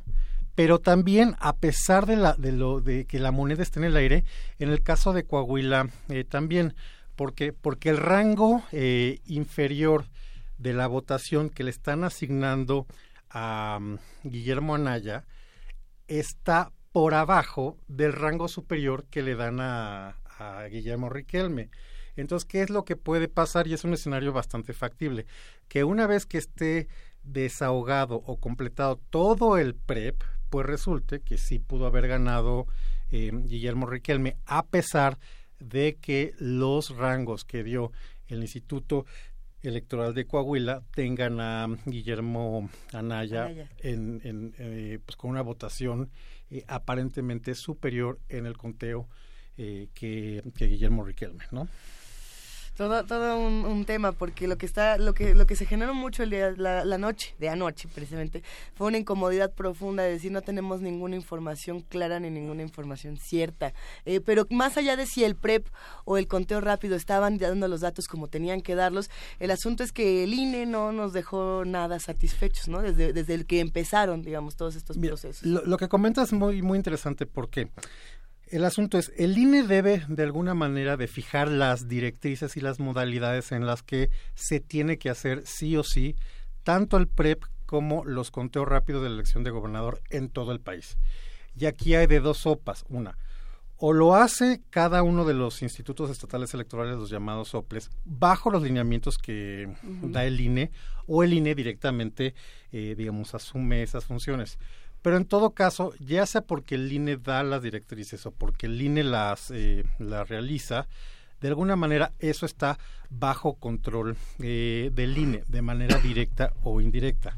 Ahora bien, lo que tú señalas, Luisa, creo que es un aspecto muy importante y este es un asunto que vamos a estar viendo en todas las elecciones, que es, eh, por un lado hay como una cierta impaciencia porque una cosa es que las casillas, digamos, cierran a las seis de la tarde y uno quisiera ver resultados pues prácticamente a las seis y uno, lo cual es, es imposible, porque porque para empezar ni siquiera todas las casillas cierran a las seis, porque la ley establece muy claramente que mientras hay electores en la fila, van a seguir eh, sufragando y hasta que no termine eh, de votar el último que esté en la fila, pues no van a cerrar la, la casilla y de ahí viene, digamos, el cómputo y el cuento y el recuento y que se están de acuerdo los representantes de los partidos, los funcionarios de casilla, en fin, hasta que se cierre eh, esta, el acta y a partir de ahí empiezan a, a fluir por goteo los resultados electorales. ¿Y qué es lo que pasa? Ustedes lo saben muy bien, pues los vacíos informativos se llenan. Entonces, pues es justamente el momento, estas horas, en las cuales por un lado se dice no hay resultados mm, eh, oficiales. Y por el otro es cuando aprovechamos para decir yo gané. Exacto. digamos, son esas horas entre las seis y las diez de la noche que tenemos dos o tres ganadores por elección, ¿no? Y mientras no haya un castigo, que obviamente no estoy, por si ella es muy eh, abigarrada y muy sobreregulada la materia electoral, pero mientras no sea no haya un castigo, una sanción por declararte ganador, pues lo vamos a seguir teniendo dos o tres ganadores por elección, como lo vimos ayer y como lo hemos visto en todas eh, las elecciones. Entonces, yo creo que esto es lo que pasa. Por un lado hay como una impaciencia natural por saber quién gana, eh, y por otra parte, pues es esta feria de los eh, de las autoproclamaciones de los partidos que se dicen eh, ganadores. Y es pues justamente la parte de la normalidad democrática que se vive en esas horas. Pero otra cosa que es importante señalar, ni el conteo rápido ni el PREP son resultados definitivos. los resultados def- definitivos van a empezar a fluir a partir de los cómputos distritales que esto pasa el miércoles, ¿no? Y ahí ya vamos a tener resultados, digamos, eh, oficiales y me corrijo, digamos, ni siquiera son definitivos porque pues falta todavía la feria de impugnaciones y eventualmente pues ya el tribunal dirá se anula, no se anula, recuento, no recuento, digamos, a lo que lo que vaya a proceder, ¿no? Uy. Pero independientemente de lo que suceda con los tribunales y de si esto se judicializa o no, como, como decía la semana pasada Álvaro Arreola, eh, creo que con miras al 2018, y lo platicaremos eh, si quieren en la, en la siguiente hora, ya que esté con nosotros el doctor Álvaro Arreola, eh, Horacio Vives, creo que lo que lo que queda para el 2018 es qué INE tenemos y cómo lo estamos percibiendo eh, a nivel a nivel federal y a nivel local. Eh, ¿qué, ¿Qué idea se tiene del árbitro electoral? Por supuesto, tú lo has dicho aquí varias veces, el juego favorito es pegarle al árbitro, pero Ay, pero en este caso pero estaría particular- yo eh, dispuesta a afirmar que el árbitro no está quedando a la altura de lo que se necesita en términos de regulación, de vigilancia, de acotamiento de la actividad electoral. Mira, eh, es, un- es, es interesante porque esta es, digamos, la última llamada, digamos, el último ensayo general antes de que venga la gran elección del eh, 18. Pues sí, pero no es un Y si ensayo bien- porque allá hay, allá hay gobernadores. Exacto, y si bien, eh, digamos, el, el- el padrón electoral de la gente que fue convocada a votar fue muy elevado, pues porque tienes a la entidad número uno y a la entidad número tres, ¿no? En términos de, de votantes que fueron el Estado de México y Veracruz, que acudieron ayer eh, a las urnas. Eh, pues la verdad es que fue una elección relativamente pequeña porque pues solamente fueron cuatro, cuatro estados, ¿no? En esa medida, eh, creo que el, el INE va a tener importantes lecciones y, de- y desafíos eh, que tomar. Eh, yo creo que lo que estuvo bien, porque en eso no, no hubo eh, problemas, es que, eh, en efecto, digamos, a diferencia, por ejemplo, en contraste con 2015, que las horas previas parecía que no iba a haber elección en, en algunos estados, aquí la buena noticia es que, eh, en efecto, la gente recibió el material electoral, pudo acudir eh, eh, a la casilla, instalar la- las casillas y esperar a que llegaran sus vecinos a, sufragar y que la elección en general se, mm, se desahogó de manera eh, adecuada. Los funcionarios de casilla que estaban en gran número, en gran número, eh, designados, aptos y capacitados por INE fueron a, mm, a recibir la, la votación de los vecinos y creo que esa es una buena mm, eh, digamos una buena noticia en términos de cómo se instauró el procedimiento. Pero no olvidemos que solamente estamos hablando de cuatro elecciones y que esto va a tener que crecer a una gran escala. Toda la, la- la parte logística que va a tener que resolver el, el, el INE porque el año que entra vamos a tener 30 elecciones, además de la, de la federal, y además, muy probablemente, si los partidos hacen eh, bien las cosas, con eh, consultas eh, populares. Y algo que creo que es importante que, tengamos presente es que así como ahora hubo mucha impaciencia por tratar de conocer los resultados de la elección de gobernador, porque pues, era lo, lo- lo más importante de la jornada electoral, digamos, en el caso del Estado de México fue muy fácil porque era la única elección.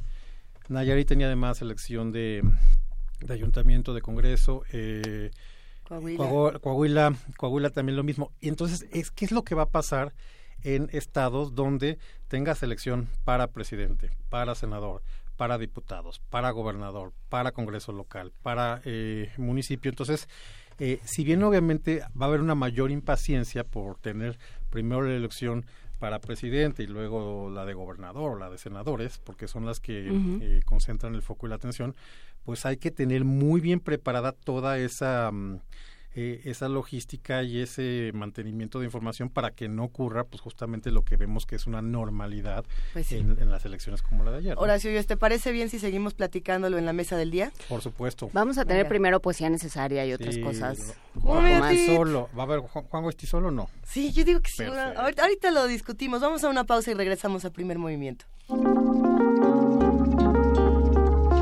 Primer movimiento. Hacemos comunidad.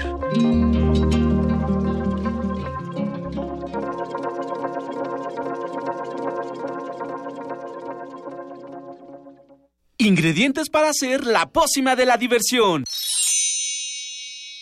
Ancas de rana intrépida. Ratones de laboratorio. Plumas de pollo creativo. Mm, medio litro de carcajadas.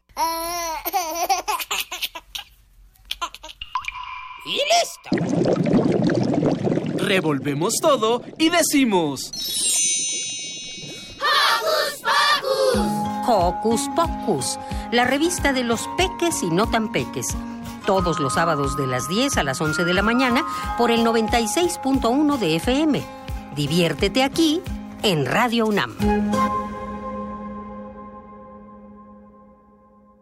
Dicen que hablando se entiende la gente.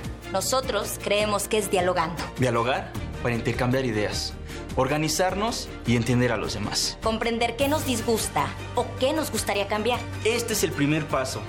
Por eso, participemos en las más de 600 mesas de diálogo que habrá por todo el país. El diálogo es muy importante para el futuro de México. Infórmate en INE.mx y participa. Toma la palabra y hazla valer. Instituto Nacional Electoral, INE. Esta celebración es de traje. Nosotros ponemos el sonido y tú los oídos. Radio UNAM te invita al festejo de su 80 aniversario con un maratón radiofónico del que tú podrás ser parte. Una mega fiesta al aire. Conciertos, programas especiales, mesas redondas, transmisiones en vivo y la presentación del radioteatro original XEUN. Un viaje mágico y misterioso por las ondas sonoras. Transmite con nosotros el próximo 14 de junio en las instalaciones de Radio UNAM. Adolfo Prieto 133, Colonia del Valle, desde las 7 de la mañana hasta la medianoche. La entrada es libre. La fiesta de cumpleaños es en tu casa, es en Radio UNAM. Experiencia sonora.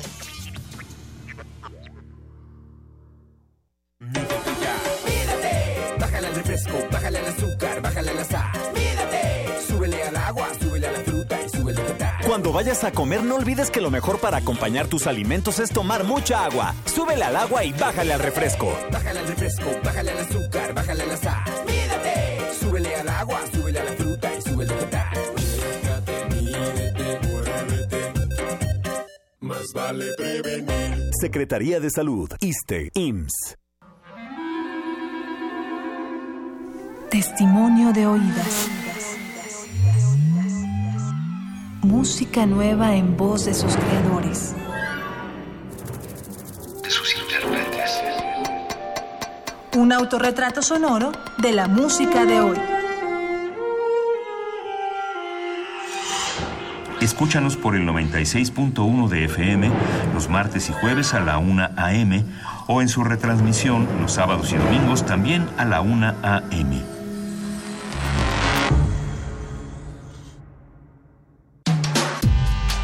Primer movimiento. Podcast y transmisión en directo en www.radiounam.unam.mx.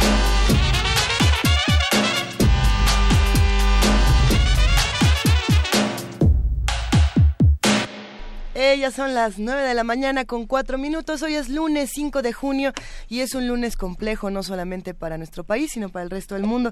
Precisamente eh, despertamos y bueno, mientras estábamos hablando de lo que ocurre en las elecciones, de lo que sigue ocurriendo en este momento, pues también tenemos la noticia de, lo que está pasando con este tiroteo en Orlando, que, que hasta el momento se reportan mu mucho, muchos fallecidos, muchos muertos, muchos asesinados. Entonces vamos a ver qué está pasando también en Estados Unidos, qué está pasando en el resto de, del mundo, que siguen llegando noticias y noticias y necesitamos eh, un poco de, de, resistencia emocional, querido Miguel Ángel. Sí, efectivamente, digo, el mundo no, no para y gran parte de lo que nos emociona y altera son sus este modos de caos, ¿no? Los, los de modos terror. del caos. Pero bueno, para, para todo terror siempre está la poesía, la, la resistencia de la poesía y por eso nosotros aquí les compartimos la poesía necesaria.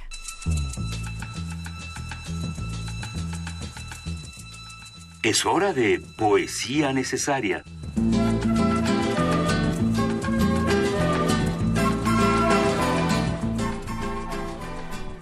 ¿Qué vas a leer, Miguel Ángel? Bueno, mucha gente dice, Juan Goitisolo, pero Juan Goitisolo no era poeta. No. Entonces no. José Agustín Goitisolo eh, era el poeta, el poeta que se suicidó, el hermano de los, los, los tres Goitisolo, Ajá. ¿no? José Agustín, Juan y este... Y se me fue, se me fue el otro... Ahorita, ahorita compartimos los Este, tres hermanos. Pero vamos a leer uno, uno, unos, unos poemas de... Vamos a leer cinco poemas de Briseida Cuevas Cobb, quien es una poeta campechana que escribe en maya, ella nació en 69, es una de las eh, mayores poetas bilingües que tiene nuestro país, ella se, eh, se inauguró como poeta con el poemario El quejido del perro en su existencia de 1995, luego como El sol de Ujú. 1998 y ha sido, ya es miembro de la Academia Mexicana de la Lengua y es miembro fundador de la Asociación de Escritores en Lenguas Indígenas de México. El poema que voy a leer es Miedo. ¿Cómo ahuyentaríamos el miedo si no existieran piedras? ¿Cómo lanzarles sillas si también sienten miedo? ¿Hemos sacado los ojos y aventárselos? ¿Y si se los pone en las cuencas y nos reconoce? ¿Cómo encomendar el alma si oyó despavorida de nosotros? El siguiente poema es El búho. El búho llega, se agazapa sobre el muro, medita. ¿Qué muerte anunciar si ya nadie vive en este pueblo? Los fósiles de la gente transitan a ningún lado. Pinta la luna las tumbas del camposanto que ha comenzado a masticar la maleza. El búho ensaya un canto a la vida, se niega a presagiar su propia muerte. Pelota de voz. Al pozo no le gusta que le tires piedras, lastimas su quietud, ese juego no le agrada. Si quieres jugar con él, haz de tu voz una pelota, arrójala, verás que te la devuelve. Papalote. El recuerdo es un papalote, poco a poco le sueltas, disfruta su vuelo, en lo más alto se rompe el hilo de tu memoria y te sientes a presenciar cómo posee, cómo lo posee la distancia. Y el último llora el fogón. El fogón me cuenta su historia, su aliento golpea mi rostro, me enseña sus heridas, rostro chamuscado, cenizas moribundas, la deformidad de sus llamas, ardo en su angustia, en silencio, le concedo mis ojos para que llore. Primer movimiento.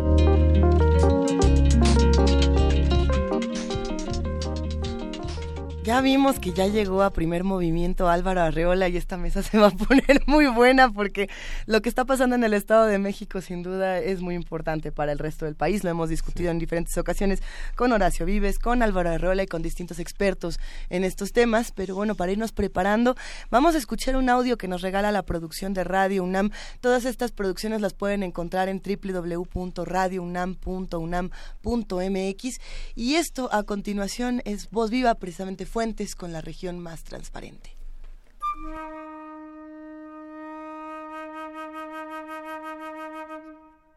Viajero, has llegado a La región más transparente. novela de 1958 en voz viva de su autor.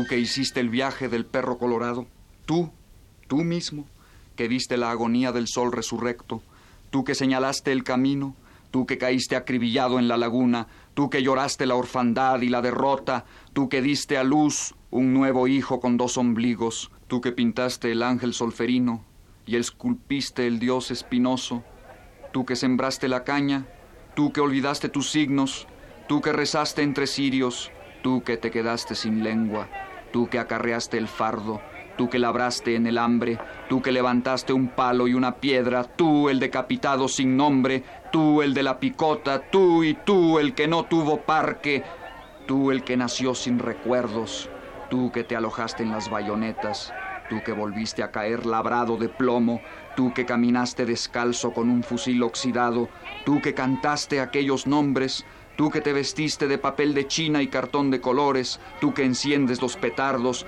tú que vendes los billetes y las aguas frescas, tú que voceas los periódicos y duermes en el suelo, tú que te pones hojas de tila en las sienes, tú que te amarras a la frente el fardo, tú que gritas los pescados y las legumbres, tú que arrastras los pies en el cabaret y corres por las calles con la boca abierta a ver si te cae una palabra, tú que corres lejos, a cruzar el río granizado de plomo y a arrancar las naranjas vecinas. Tú, tú, Tameme, que no supiste ni cuándo, que sientes a los hijos salir chupados y negros, que buscas qué comer, que duermes en los portales, que viajas de mosca en los camiones, que no sabes hablar del dolor. Tú que nada más te aguantas, tú que esperas en cuclillas, tú que ya sientes las ganas, tú que te quedaste solo en una barriada donde hay que defenderse, tú que no tienes zapatos, que te llenas de fritangas y aguardiente, tú que te fuiste y llegaste y te volviste a ir sin que nadie pronunciara la palabra de bienvenida o de adiós, tú que te pusiste a contar lo que faltaba, tú que te sentaste a tejer las sillas de paja, tú que tocas la guitarra por unos centavos, tú que eres ciego y suenas un silbato al cruzar las calles, tú que los domingos te pintarrajeas y te compras un rebozo morado, tú que traes un manojo de hierba a vender a la plaza, tú que esperas la llegada del hombre sobre un catre de hierro, tú que sales a escarbar los basureros y a recoger las colillas, tú que no más no das una, tú que te la pelan, tú que se las mientas, tú que juegas rayuela, tú que te moriste de viruela loca, tú que fuiste a quemar Judas, tú que te quedaste a rezarle a la Virgen, tú que te dejaste apachurrar por un tranvía, tú que te diste de cates en la esquina, tú que ya no amaneciste, tú que estiraste la pata, tú que fuiste a empeñar tu mesa, tú que colocas los ladrillos y truenas cohetes el día de la Santa Cruz, tú que te vas de rodillas a la basílica.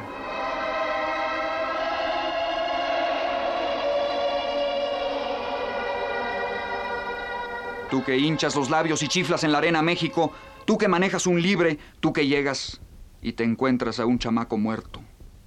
Tú que comes chicharrón y garnachas, tamarindo y mamey magullado, sopes y frijoles refritos, quesadillas de flor y gusanos de maguey, carnitas y pozole, ponches de granada y mangos de Manila, sandías ennegrecidas, salsa de pipián y cajeta quemada, pulque curado y chilaquiles, chirimoya y guanábana, dulces fríos de cristal y jamoncillo tricolor, Tú que te pones un overol azul y un sombrero de petate y una camisola de rayas y medias caladas y calzón de manta y un chal de estambre y cinturones con hebilla de plata y anillos con la piedra del sol y aguamarinas rosa y chamarras de mezclilla y tú que no te rajas.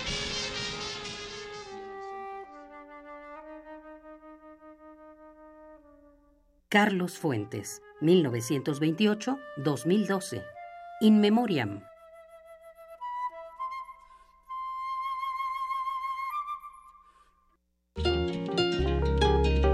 Primer movimiento.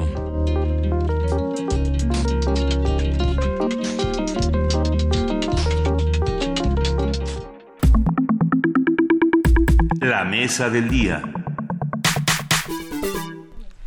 A pesar del llamado del Instituto Nacional Electoral para que los candidatos a la gobernatura del Estado de México tuvieran una actitud responsable y no se declararan ganadores sin contar con elementos precisos, Alfredo del Mazo, abanderado del PRI, así como el equipo de Delfina Gómez, aspirante de Morena, afirmaron ser los triunfadores en los comicios de este domingo. El candidato de la coalición del PRI, Partido Verde, Ecologista de México, Partido Nueva Alianza y Partido Encuentro Social fue el primero en declararse ganador.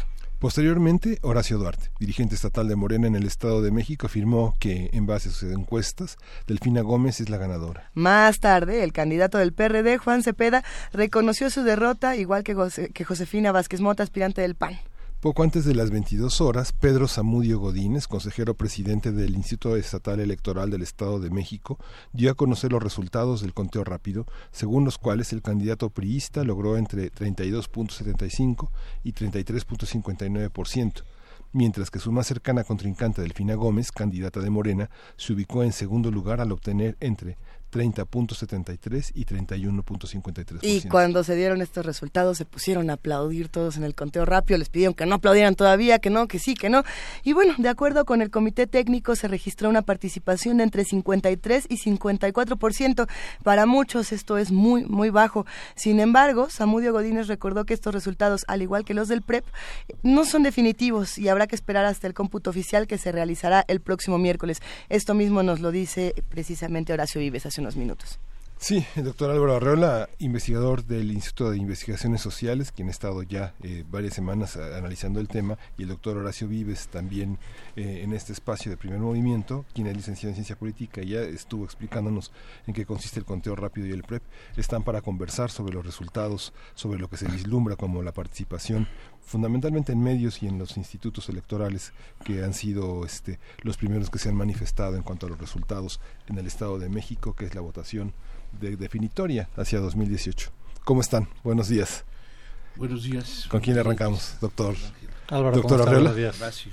Bueno, ah, es todo un tema y creo que todos estamos eh, desvelados, tensos, con muchísima información, tratando de, diseccionar todos los resultados. A, mí me llamaba mucho la atención y lo decíamos al principio del programa, creo que a mí me, gustaría arrancar con eso, el comentario de Bernardo Barranco con, con, el asunto del terrorismo electoral, ¿no? que era algo que apareció en todos los medios de comunicación la noche de ayer, eh, el proceso, cómo, cómo se dio, qué pasaba con el INE, qué estaba pasando con, con, con las casillas y demás. No sé qué opinan, ¿es terrorismo electoral? Electoral lo que ocurrió o no o cómo arrancamos, Álvaro Arreola? Bueno, yo creo que en primer lugar habría que recordar que aquí desde, desde marzo y antes, en febrero, este, Radio UNAM, primer movimiento, habría venido señalando la ruta por la cual transitaba el proceso electoral más importante en la historia reciente de este país, que es el de la elección de gobernador del Estado de México. Y aquí mismo lo hemos documentado, hemos señalado toda una serie de etapas de preparación y organización de la elección y, ayer la jornada electoral en donde el Estado de México y nuestro país no aprobaría un código de buenas prácticas en materia electoral. En este país todavía tenemos elecciones en donde la igualdad, la equidad, la autonomía de los órganos no son claros, no se perciben. No podemos dejar de señalar que en el caso, por ejemplo, del Estado de México, la utilización de recursos públicos y humanos para hacer ganar al candidato, no del PRI, sino al candidato de Enrique Peña Nieto, Alfredo del Mazo, no tuvieron límite, no, no tuvieron obstáculos. Esto es muy importante reiterarlo una y otra vez. En México, nuestro país, no gozamos de prácticas todavía democráticas en materia electoral cosa que ayer precisamente nos lo recordó sí el dirigente nacional del Partido de Acción Nacional, algún matiz que puso la dirigente nacional del Partido de la Revolución Democrática, sí y un poco menos Morena, pero creo que el énfasis con el cual el Partido de Acción Nacional señaló lo que tenía el Estado de México, hablar de elección de Estado, por ejemplo, es muy importante.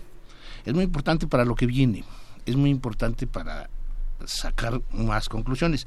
De, de así en, este primer acercamiento a lo de ayer, debo de señalar que eh, si quien revise el programa de resultados electorales preliminares del Estado de México, Morena es el partido que gana, de así, si lo vemos en una, eh, en una competencia de partido contra partido, ¿sí? el PRI queda abajo de Morena en la alianza gana el candidato del, del Mazo hasta ahorita. La votación es muy, muy cerrada. Es previsible, obviamente, que los recursos que seguramente tendrán que hacer las diferentes oposiciones, pues pueda, desde la hipótesis de que se anulen las elecciones, que sería lo más viable, hasta que se confirme el triunfo de del Mazo o el triunfo de Delfina. No hay otro ganador, seguramente ninguno de los otros se acercaron ni con mucho. Entonces, creo que creo que este es un primer acercamiento a esta elección que es muy muy importante, sobre todo por lo que trae con consecuencias. Bueno, eh, yo quiero poner en perspectiva qué es lo que estaba en juego y sobre todo de dónde parte esta competencia, que creo que es muy importante. El PRI estaba obligado a retener las tres gobernaturas porque es el partido en el gobierno en estos tres estados, además de la mayoría de las alcaldías en eh, Veracruz. Cualquier resultado que no fuera mantener lo que el PRI tenía al arranque de este proceso electoral ya es negativo para eh, el PRI. Entonces, bueno, sabemos que sufrió un revés muy importante en Veracruz y lo que ya tenemos seguro es que perdió la gubernatura de Nayarit. Entonces, en algún momento, para empezar, la configuración de fuerzas de la CONAGO pierde eh, preponderancia el bloque del PRI y va a tener un poco más de peso eh, el PAN. La de Coahuila, pues en efecto está eh, en el aire. Y la otra cosa es esta cuestión de las percepciones, no de las expectativas. A ver, revisemos por favor los resultados electorales de hace seis años. Erubiel ganó con el 62, 64%, no, no, no me acuerdo bien. no me acuerdo eh, bien, pero ahora la votación del PRI se fue a la mitad. Entonces, ojo con ese eh, discurso, porque si se confirma que Alfredo del Mazo ganó con el 33% de los votos, se fue a la mitad en términos porcentuales de la votación que traía hace eh, hace seis años. Y además pues está muy claro siete de cada diez no votaron por el PRI entonces creo que esto es algo eh, importante que señalar. Pero esto de, de, las expectativas también juega y es importante para los otros partidos a ver, si yo reconozco que Juan Cepeda fue un extraordinario candidato, que hizo una campaña muy importante, una campaña eh, a la alza, inesperada, que tuvo mucho eh, eco no solamente para el Estado de México, sino que ya lo convierte, digamos, en un, en un referente para un PRD que está pues carente de, figuras y en plena eh, desbandada, porque además eso fue el contexto de arranque de la campaña de, de, Juan Cepeda, digamos, una crisis nacional importante en el PRD. Pero Juan Cepeda sacó el 18%, el 17% de los votos y Alejandro Encinas hace seis años sacó el 18%. O sea, queda igual. Tampoco es que haya habido un, crecimiento porcentual exponencial en el caso de, eh, del PRD. Y en el caso del PAN es exactamente lo mismo. Josefina sí, cuarto lugar con el 11% de los votos, pero Luis Felipe Bravo Mena sacó el 12% hace seis años. Tampoco es que se haya eh, eh, movido, movido mucho. Y sin embargo, se empiezan a dar estas eh, por lo menos declaraciones forzadas en términos del, del PRI de que eh, pues no está todo perdido. Vuelvo a lo mismo. Ya ha ocurrido en dos ocasiones que el PRI gana la elección del Estado de México, como lo hizo Peña y como lo hizo y que el año siguiente pierde la elección eh, presidencial. Creo que sí era importante por, para la oposición ganar esta elección. ¿Por qué? Porque en efecto, si hubiera ganado Morena la, la elección, pues ya da señales importantes de que López Obrador arranca en muy buena posición de cara eh, al 18. Pero para el PRI no, mm, digamos, puede respirar un poquito más tranquilo, pero sigue estando en una situación muy comprometida y considerando cómo estaba y lo que tenía que defender, pues el PRI sale perdiendo. Y coincido eh, con Álvaro que de nueva cuenta pues tenemos a un jugador nuevo que no estaba hace seis años, que es Morena, que tiene una participación muy... ¿Vas a hablar del partido joven? De ninguna manera. Eh, que, y que tiene una y que tiene un desempeño importante. Ahora, eh, independientemente de, eh, porque yo va a ser una elección que se va a judicializar, no tengo la, la, menor duda, y la verdad es que aquí hay desde cosas tan sencillas como que el, el gobierno no el Estado de México, sino cualquier gobierno, está para defender sus logros y la oposición está para atacarlos. Digamos, desde este saque elemental que es, digamos, el perfil de cualquier partido o oposición a una democracia liberal hasta la elección de Estado, que pues, en efecto pues tenemos sospechas de que hubo eh, una cancha muy dispareja en términos de los eh, recursos que utilizó el PRI en la campaña, pues vamos a ver cómo integran el, el, expediente, cómo eh, arman la impugnación y muy interesante ver qué va a resolver el Tribunal Electoral en, ese escenario, porque además recordemos que el Tribunal Electoral acaba de cambiar en noviembre. Esto es la primera vez que con esta nueva integración pues la, la, sala superior del Tribunal Electoral terminará terminará dirimiendo estas impugnaciones electorales, ¿no? Sí, que ya la cerecita del pastel de la bonita elección de Estado ya... ya... Es relativo lo del PAN porque obtiene los mismos resultados que hace seis años, como bien dice Horacio, y el PRD igual. Encinas son el mismo millón de votos en lo que ha oscilado desde 1993 ¿sí? La, la votación amarilla. O sea, o sea, Cepeda no hizo nada más que lo que Encinas. Ahora, si lo observamos solamente por regiones, el Partido de la Revolución Democrática solo en Ciudad de Nezahualcóyotl tiene presencia inobjetable. el resto de la entidad no, no la tiene. El Partido Revolución Institucional gana, y esto es muy significativo, en aquellos distritos que se caracterizarían por la ruralidad, Valle de Bravo, Islahuaca, etcétera, distritos todavía con muchas características urbanas en donde el PRI obtiene entre 60 y 70 y tantos por ciento de votación.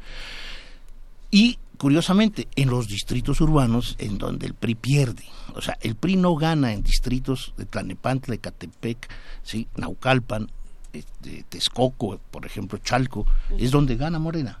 Morena gana, gana en los lugares más poblados de la entidad. Esto es muy importante, sobre todo, pues porque en estos lugares más poblados es donde seguramente los recursos que se impugnen de, la elección tendrán que hacer acto de presencia.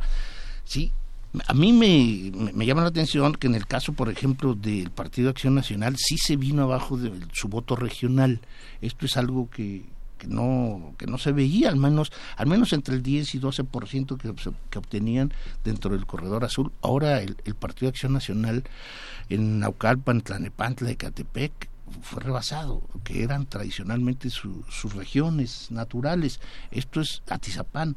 Esto es importante mencionarlo, sobre todo pues para decir, si los datos como están hasta ahorita, hoy lunes, ¿sí? nos exhibe a un PRI en donde los recursos del Estado mexicano fueron a dar y ayer lo decían, Ulises Beltrán decía que el 14% de los votantes recibieron una dádiva del PRI, es decir, más de un millón y medio de votantes del Estado de México recibieron una dádiva. Habría que ver dónde se concentró más esta dádiva. Es decir, eh, si, si, los distritos rurales son los donde gana el PRI inobjetablemente, bueno, yo creo que estos son los lugares en donde el recurso económico debió haber llegado a con pala gigantesca. Y ahí no están contemplados los programas sociales. No, porque los programas sociales es otro es otro gran tema que había que recordarle a, Luis Miranda, que además, este, para que lleve mejor su tarjeta y sus, sus conteos de cómo estos programas sociales se tuvieron trascendencia. Por eso, por eso yo digo, si el Partido Acción Nacional, si el Partido de la Revolución Democrática y si Morena impugnan la elección con recursos bien fundamentados, la elección se cae si Morena se resiste a, impugnar porque le conviene electoralmente los resultados, hay que decirlo. ¿sí? El PRD se presta a apoyar por la vía de la zanahoria.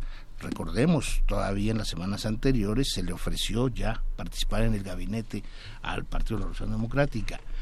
Y si el Partido Acción Nacional prefiere Coahuila a impugnar los resultados del Estado de México, pues saldrá sin problema alguno en los tribunales Alfredo del Mazo.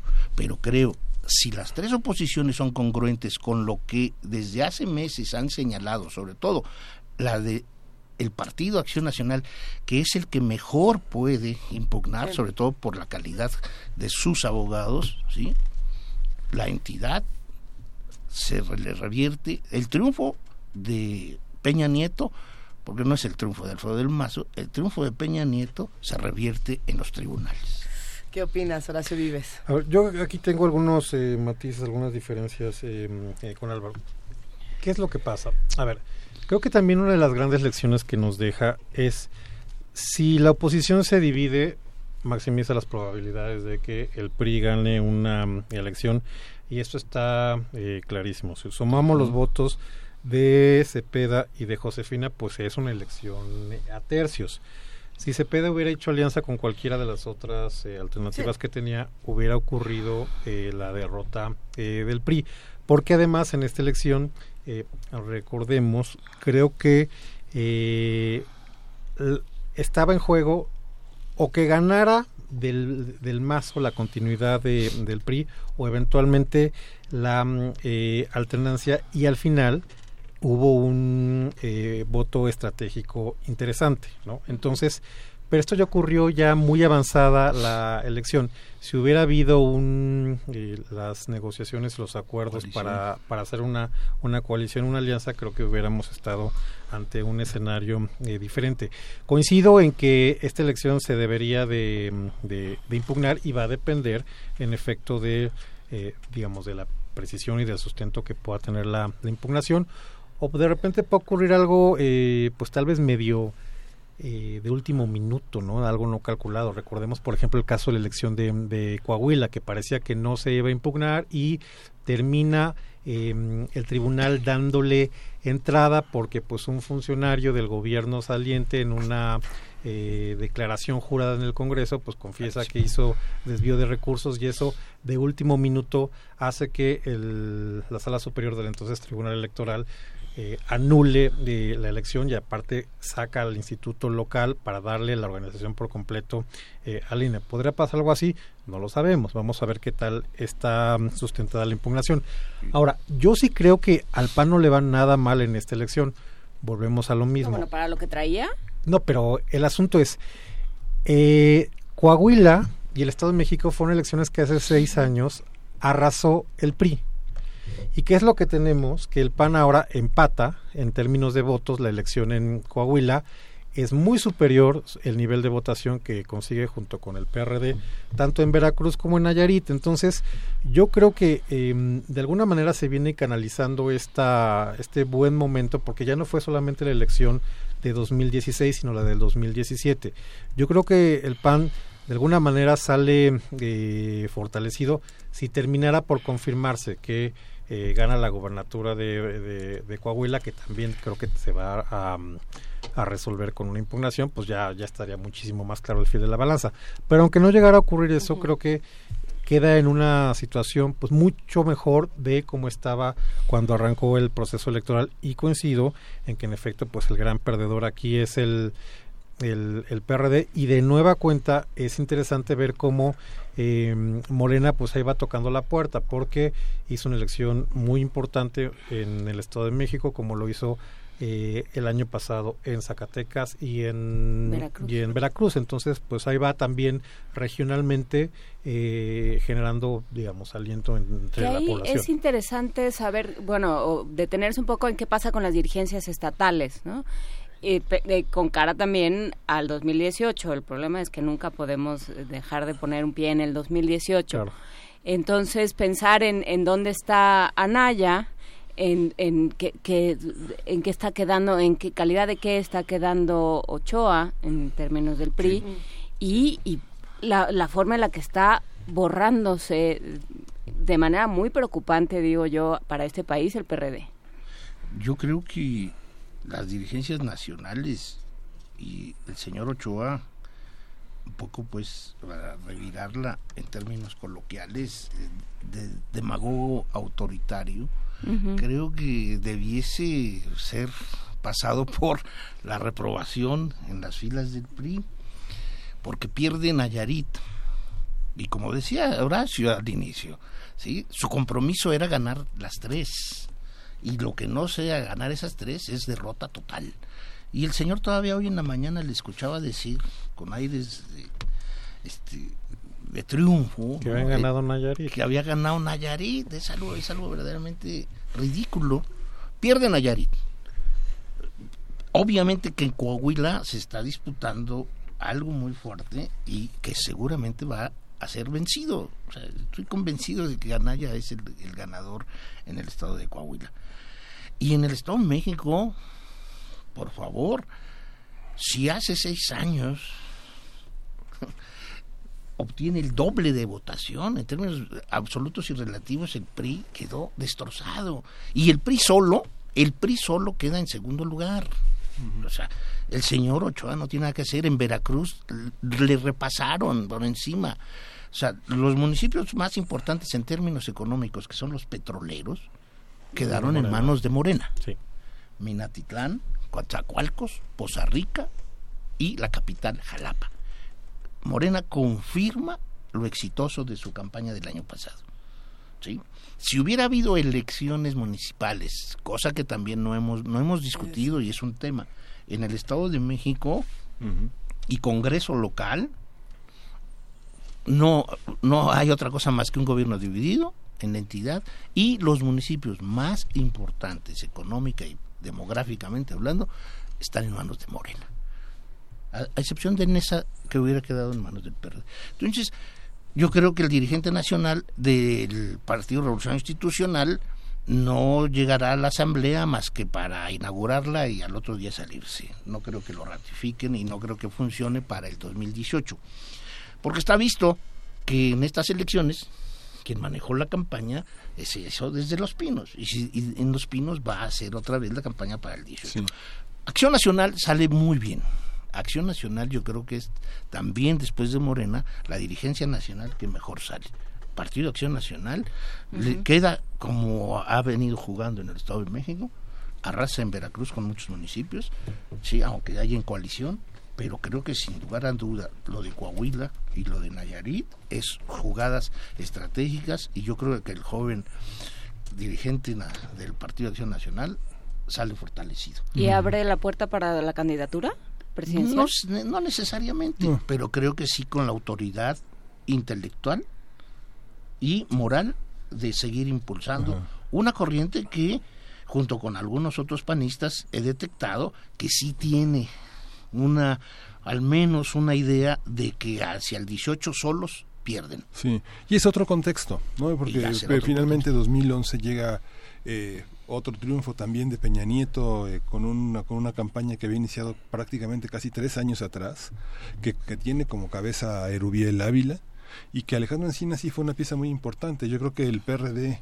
lo que obtuvo es con el esqueleto de la participación ciudadana que tiene organizada por cuadrantes, como dicen los propios militantes, y que la izquierda tiene una participación verdaderamente importante con esta votación a Delfina.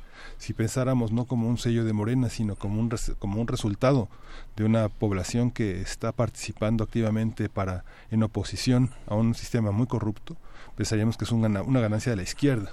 El- sumando, sumando el PRD, Miguel tiene tiene 50%. 50%. Sumando, la- sumando las votaciones de Semejante PRD, a la de Ávila con toda la Morena, compra de votos. Es el más del 50%. Esto es significativo. Y hacia el 18, bueno, lo tendrán que reflexionar, lo Sí. tendrán que valorar. Es toda la ¿Hacia dónde quieren, hacia dónde quieren ir? ¿Hacia una candidatura de izquierda o hacia una candidatura socialdemócrata?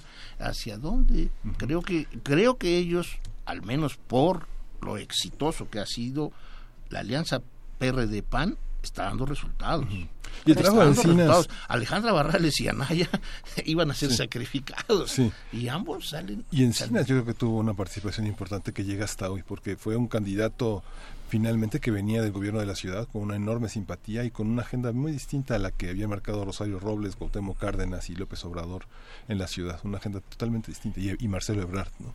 Sí, yo- pero yo también coincido que esto presenta importantes desafíos para los partidos y sus dirigencias, eh, la elección de ayer. Eh, en efecto, pues eh, para Enrique Ochoa, pues el- si no hubiera ganado el Estado de México ya era así como para crucificarlo, porque no solamente estaba jugando, jugando la gubernatura del PRI en el Estado, sino eh, la viabilidad política y la salida de el, el- el gobierno, ¿no? Pero en Digamos, términos este de costo-beneficio tampoco eh, gana tanto. Yo Exacto, creo que no, es, yo es estoy, de, Álvaro. estoy de acuerdo con eso, pero a ver, eh, pues a, esta- a estas alturas, eh, pues hace un año, digamos, el epitafio de Manuel Fabio Beltrones como presidente del PRI, pues ya, ya estaban este, sacando la, esculpiendo la lápida, pues. Entonces creo que eh, puede de alguna manera eh, pilotear este mm, resultado. Insisto, creo que es muy importante ver cómo mm, se resuelve eh, Coahuila, aunque claramente eh, pues no nos olvidemos, la votación del PRI en Coahuila, en el Estado de México, se cae a la mitad, también les pasan por encima en eh, Veracruz.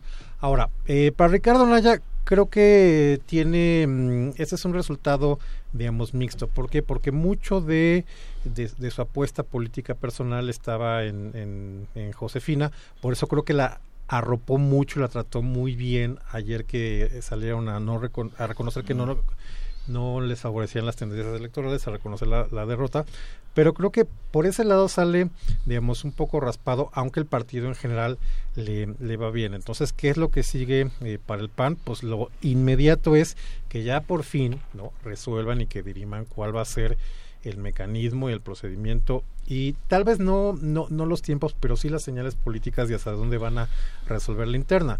Porque por un lado, pues hasta, hace unas semanas nos habíamos quedado con la idea de que los tres precandidatos eran Margarita Zavala, eh, Ricardo Naya y Moreno Valle, y pues de repente ya levantó la mano Rufo y Romero Hicks, entonces bueno, pues empieza, digamos, a, a dispersarse esto. Y para el caso de, mm, eh, del PRD, pues sin duda alguna, que por el lado de, del, del, del corazón, de la ideología, digamos, de la simplicidad, pues sería como muy fácil hacer una alianza de mm, eh, izquierda, pero pues ya vimos lo complicado que fue para el caso del Estado de México y, en posiciones y con enfrentamientos muy duros y muy maximalistas y de ninguna manera con ánimo de, de negociar y de llegar a un acuerdo. Y esto fue, justamente esto fue lo que explica por qué no llegó Delfina y por qué eventualmente Alfredo del Mazo va a ser gobernador del Estado de México. Y lo que dice Álvaro es muy cierto. Hoy por hoy independientemente de que no haya un programa, cosa en la que eh, estuvo enfatizando mucho Alejandra Barrales ayer y hoy que, que tienen que trabajar la construcción de un programa, como tú dices, tal vez ir innovando en, o experimentando en alguna plataforma, en algún programa eh, sociodemócrata, izquierdoso, en fin, no sé, algo medio, medio complicado en términos de cómo se puede hacer esta alianza, pero en, en términos electorales el resultado es eh, muy positivo y paga buenos dividendos para las dirigencias del PRD y del PAN. Puntualmente, en el caso de del PRD que es eh, un tanque de oxígeno y oro molido porque pues recordemos que el PRD se estaba mm, eh, pulverizando eh, hace pues un par de meses, ¿no? Y el histórico, el histórico del PAN es algo fantástico. Perdón. El, hist- el- el- digamos, todo el histórico del Estado de México, estaba viendo algunos números. El de Josefina, es, ya en 2011 ya se había visto este, este declive con un cerca de casi un 13%. Finalmente el PAN venía en las dos décadas que, en la década que dominaron el 35% en 99, previo a la victoria de Fox, y en la desilusión, que esto significó un crecimiento para el PRD, para la oposición, y un decrecimiento para el PRI. Finalmente, en 2011 es cuando el PRI eh, vuelve al poder y logra ese 60% que ahora está a 10% de distancia de la, de la izquierda en su conjunto. Sí, yo creo que en, en el caso particular del Estado de México, yo no, yo no veo problemas del PAN en Coahuila, en Veracruz o en Nayarit como organización. Yo creo que sí las hay un poco en el Estado de México. ¿Por qué? Porque finalmente hay una hay una clase política que viene de las últimas dos décadas, ¿no? Que se sintió afectada por el nombramiento de Josefina Vázquez Mota. Sí, habrá que ver si José Luis Durán, Ulises Ramírez, por ejemplo, cabezas en, la, en la entidad, el mismo Francisco Gárate, pues recuperan, ¿no? Recuperan su espacio, que seguramente lo tendrá que hacer Ricardo Anaya para con, para con la clase política local. Sí, creo que la oportunidad de que el próximo año en el Estado de México haya elecciones de ayuntamientos y de Congreso local le va a permitir obviamente recuperar a estas figuras, estas figuras que, que creo no acompañaron con suficiencia no la candidatura eso y esto, pero eso finalmente a nivel interno el propio PAN lo procesará, lo filtrará. Es cierto, si nosotros comparamos la, una elección del 99 ¿no? es es enorme fueron si no mal recuerdo fueron casi dos millones de votos los que los que obtuvo el PAN en, en el Estado de México pero era una elección nacional era A ver, elección eh, nada más eh, una ¿Qué nos vas a aclaración. Sí, porque estamos eh, en la interacción con, con la comunidad de primer movimiento. Eh, aquí un par de tweets de eh, Ju- eh, Juramix y de mm, eh, Cesarinsky 813. A ver, yo no estoy dando eh, por ganador a Alfredo del Mazo. Insisto, ya sabemos cómo vieron, vinieron los resultados del conteo rápido y de eh, el PREP. Los datos definitivos van a eh, se van a producir a partir del miércoles con los cómputos distritales. Esos son los datos oficiales. Lo que tenemos hasta hoy es un indicador que coincide por parte del conteo rápido y del PREP que dan eh, arriba a Alfredo del Mazo, pero no significa que ya sea eh, el, eh, los datos eh, eh, oficiales. ¿Por qué? Porque los datos, la fuente de los datos oficiales proviene de los cómputos distritales que apenas van a correr el miércoles. Y adicionalmente a eso vendrá la impugnación. Lo que yo estoy diciendo es que así como eh, los resultados del conteo rápido y del PREP dan como ganador a mm, eh, Chavarría en Nayarit, pues esto, por aunque sea por un margen mucho más este cerrado, pues tienen arriba al Alfredo del Mazo, aunque hay que esperar a los cómputos eh, oficiales que van a ser el miércoles, insisto. Hay, hay un asunto Sí, con las plataformas y cómo volverlas más legibles o amigables. Eh, hace un rato estábamos teniendo esta discusión, eh, nos escribieron y han estado escribiendo a diferentes eh, plataformas, sobre todo en Twitter, ¿no? A ver, ¿por qué están diciendo todos los medios que está ganando Alfredo del Mazo? Sí, cuando nos metemos al PREP, a la página del PREP, va ganando Morena. Y el asunto es que hay que verlo por candidato y no por partido, ¿no? Porque si uno lo ve por partido Así en la es. página, Morena va ganando con 30%, mientras que el PRI va con un 29%, pero cuando lo vemos por candidato, pues Alfredo del Mazo tiene más del 33%, Sí, ¿no? sí, Hasta aquí lo- ahora aquí en el aquí lo hemos subrayado ese rato, ¿no? Sí, o sea, sí, si sí, sí. nosotros valoramos la elección solamente identificando los resultados por partido, sí, es un dato que en donde Morena está encima. Así Pero es. recordemos que hay cuatro partidos que impulsan la candidatura de Alfredo del Mazo. Sumados esas cuatro fuerzas son las que hacen la diferencia de los dos puntos arriba. Sí, y Horacio dice algo muy importante. Aquí no hemos dicho que ya haya ganado alguien. Aquí hemos señalado, y también lo dijimos desde hace varios meses, era una elección muy reñida, ¿no? muy, muy reñida. Sí. Pero en cuanto a prácticas electorales, es nefasta la elección. Ahora, esta es, la, esta es la realidad que tenemos. Esa es la elección que tenemos. Este país, eh, finalmente, sus prácticas antidemocráticas las seguimos aquí aceptando. Lo que yo, yo, yo he dicho, o sea, si hubiese recursos serios por parte de los opositores, esta elección se cae en los tribunales. Es una elección que debe ser anulada por todos los vicios que hubo. Pero bueno, recordemos que desde hace 100 años en este país, a veces lo legal no define a quien gana una elección. Recordemos, en, este país son más definiciones políticas las que pasan por encima de criterios legales. Y bueno, aquí tenemos una de ellas. Una de ellas es esta. Si el PAN y si el PRD no presentan recursos como lo han señalado desde previo a la elección, ¿sí?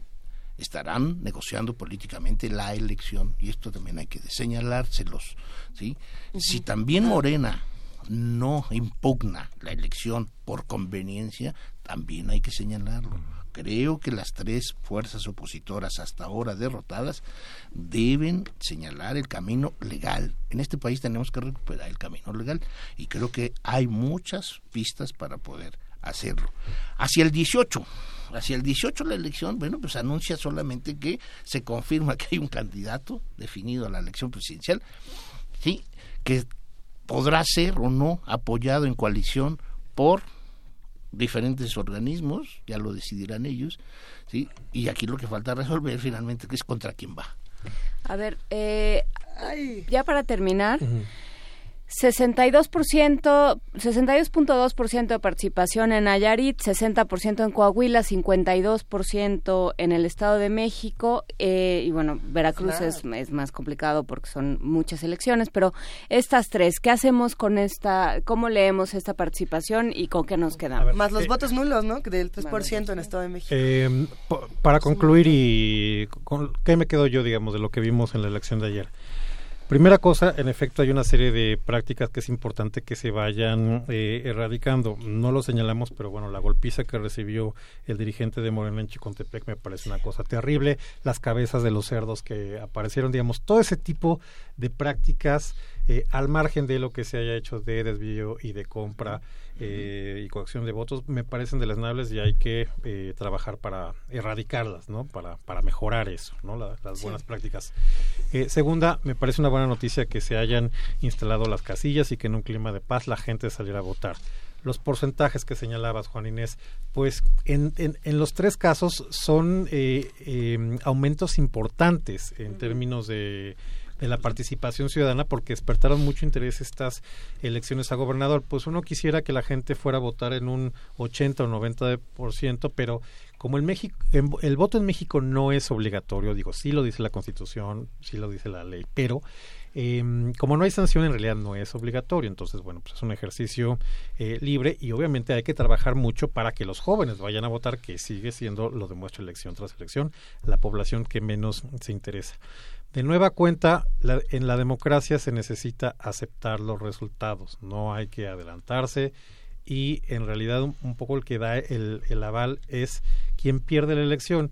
Y estos resultados tienden a confirmarse pues no el, en la jornada electoral y porque obviamente al calor de, de, los vacíos informativos y de tus expectativas y de lo que quieras eh, mandar a la población, pues todo el mundo se declara ganador. Pero mal que bien, los PREPs, los conteos rápidos y sobre todo los compuestos distritales, insisto, van a terminar determinando quién es el ganador. Entonces hay que aceptar los resultados de las elecciones y por último, ahora sí, yo creo que lo que nos deja de, de, cara al 18, también ya lo habíamos platicado en esta mesa, es eh, un escenario por lo menos de arranque con un este, López Obrador fuerte, pero va a ser una elección muy parecida a la del 2006.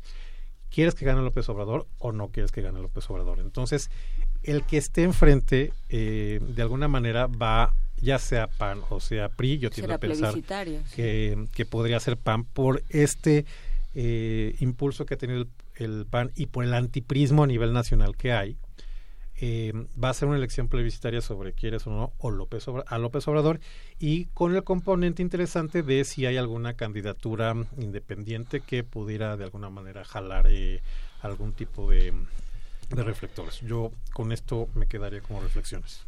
Yo, yo te diría en conclusión, tenemos que observar y tienen de aquí a agosto los cuatro las cuatro dependencias más caras en la historia de la humanidad para cuestiones de vigilancia electoral. Uh -huh. El Tribunal Electoral del Poder Judicial de la Federación, el Tribunal Estatal del Estado de México, el Instituto Electoral del Estado de México, el Instituto Nacional Electoral y la, Feder y la FEPADE. Son cinco que juntas hacen el presupuesto más grande hasta creo que la Secretaría de la Defensa. Esto es muy importante sobre todo porque entonces estamos hablando de que hay, hay cuadros profesionales que cobran cantidades sí, millonarias sí, sí, y que de aquí a agosto tienen la posibilidad de, de resarcir la confianza ciudadana en los organismos electorales, pero a lo más importante, en el voto.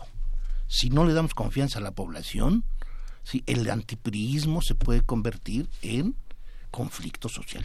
Y yo creo que esto es una de las cosas que las cinco dependencias estatales y federales que tienen la obligación de cuidar el voto de los ciudadanos tienen de aquí a agosto la posibilidad de resarcirse.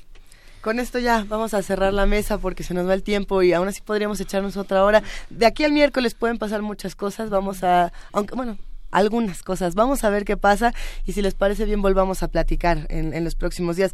Ha sido un verdadero placer, como siempre, hablar con ustedes, doctor Horacio Vives, doctor Álvaro Arreola. Eh, gracias por acompañarnos aquí en Primer Movimiento. Muchas gracias. gracias. Muchas comunidad gracias. de Primer Movimiento. un placer. gracias acá seguimos, ay, de hecho ya, que ya nos vamos, que ya no hay tiempo más que de, de, irnos despidiendo, de dar las gracias y de escuchar música para cerrar con el programa esta mañana que estuvo bastante, bastante duro. Eh, ¿Qué les parece si cerramos con esto, este concierto en re mayor de Brahms? Ay, nomás, esta recomendación de Ditzitlaldi Morales, a quien le mandamos un gran abrazo. Es el tercer movimiento y lo disfrutamos muchísimo. Muchas gracias, querida Juana Inés de esa jefa gracias de información. Gracias a ustedes, gracias Horacio, gracias Álvaro. Muchísimas gracias a todos. Gracias, querido Miguel Ángel. Gracias. Este, esta curaduría dedicada a los violines, nos dice Frida. Venga, con eso cerramos. Esto fue el primer movimiento. El mundo desde la universidad.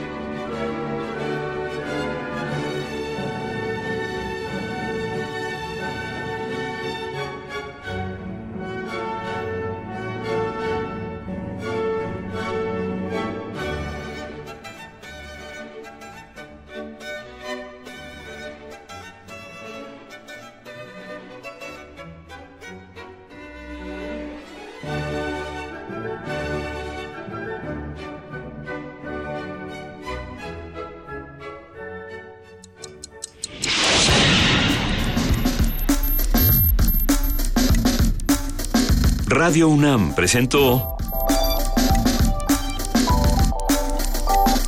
Primer Movimiento. El mundo desde la universidad.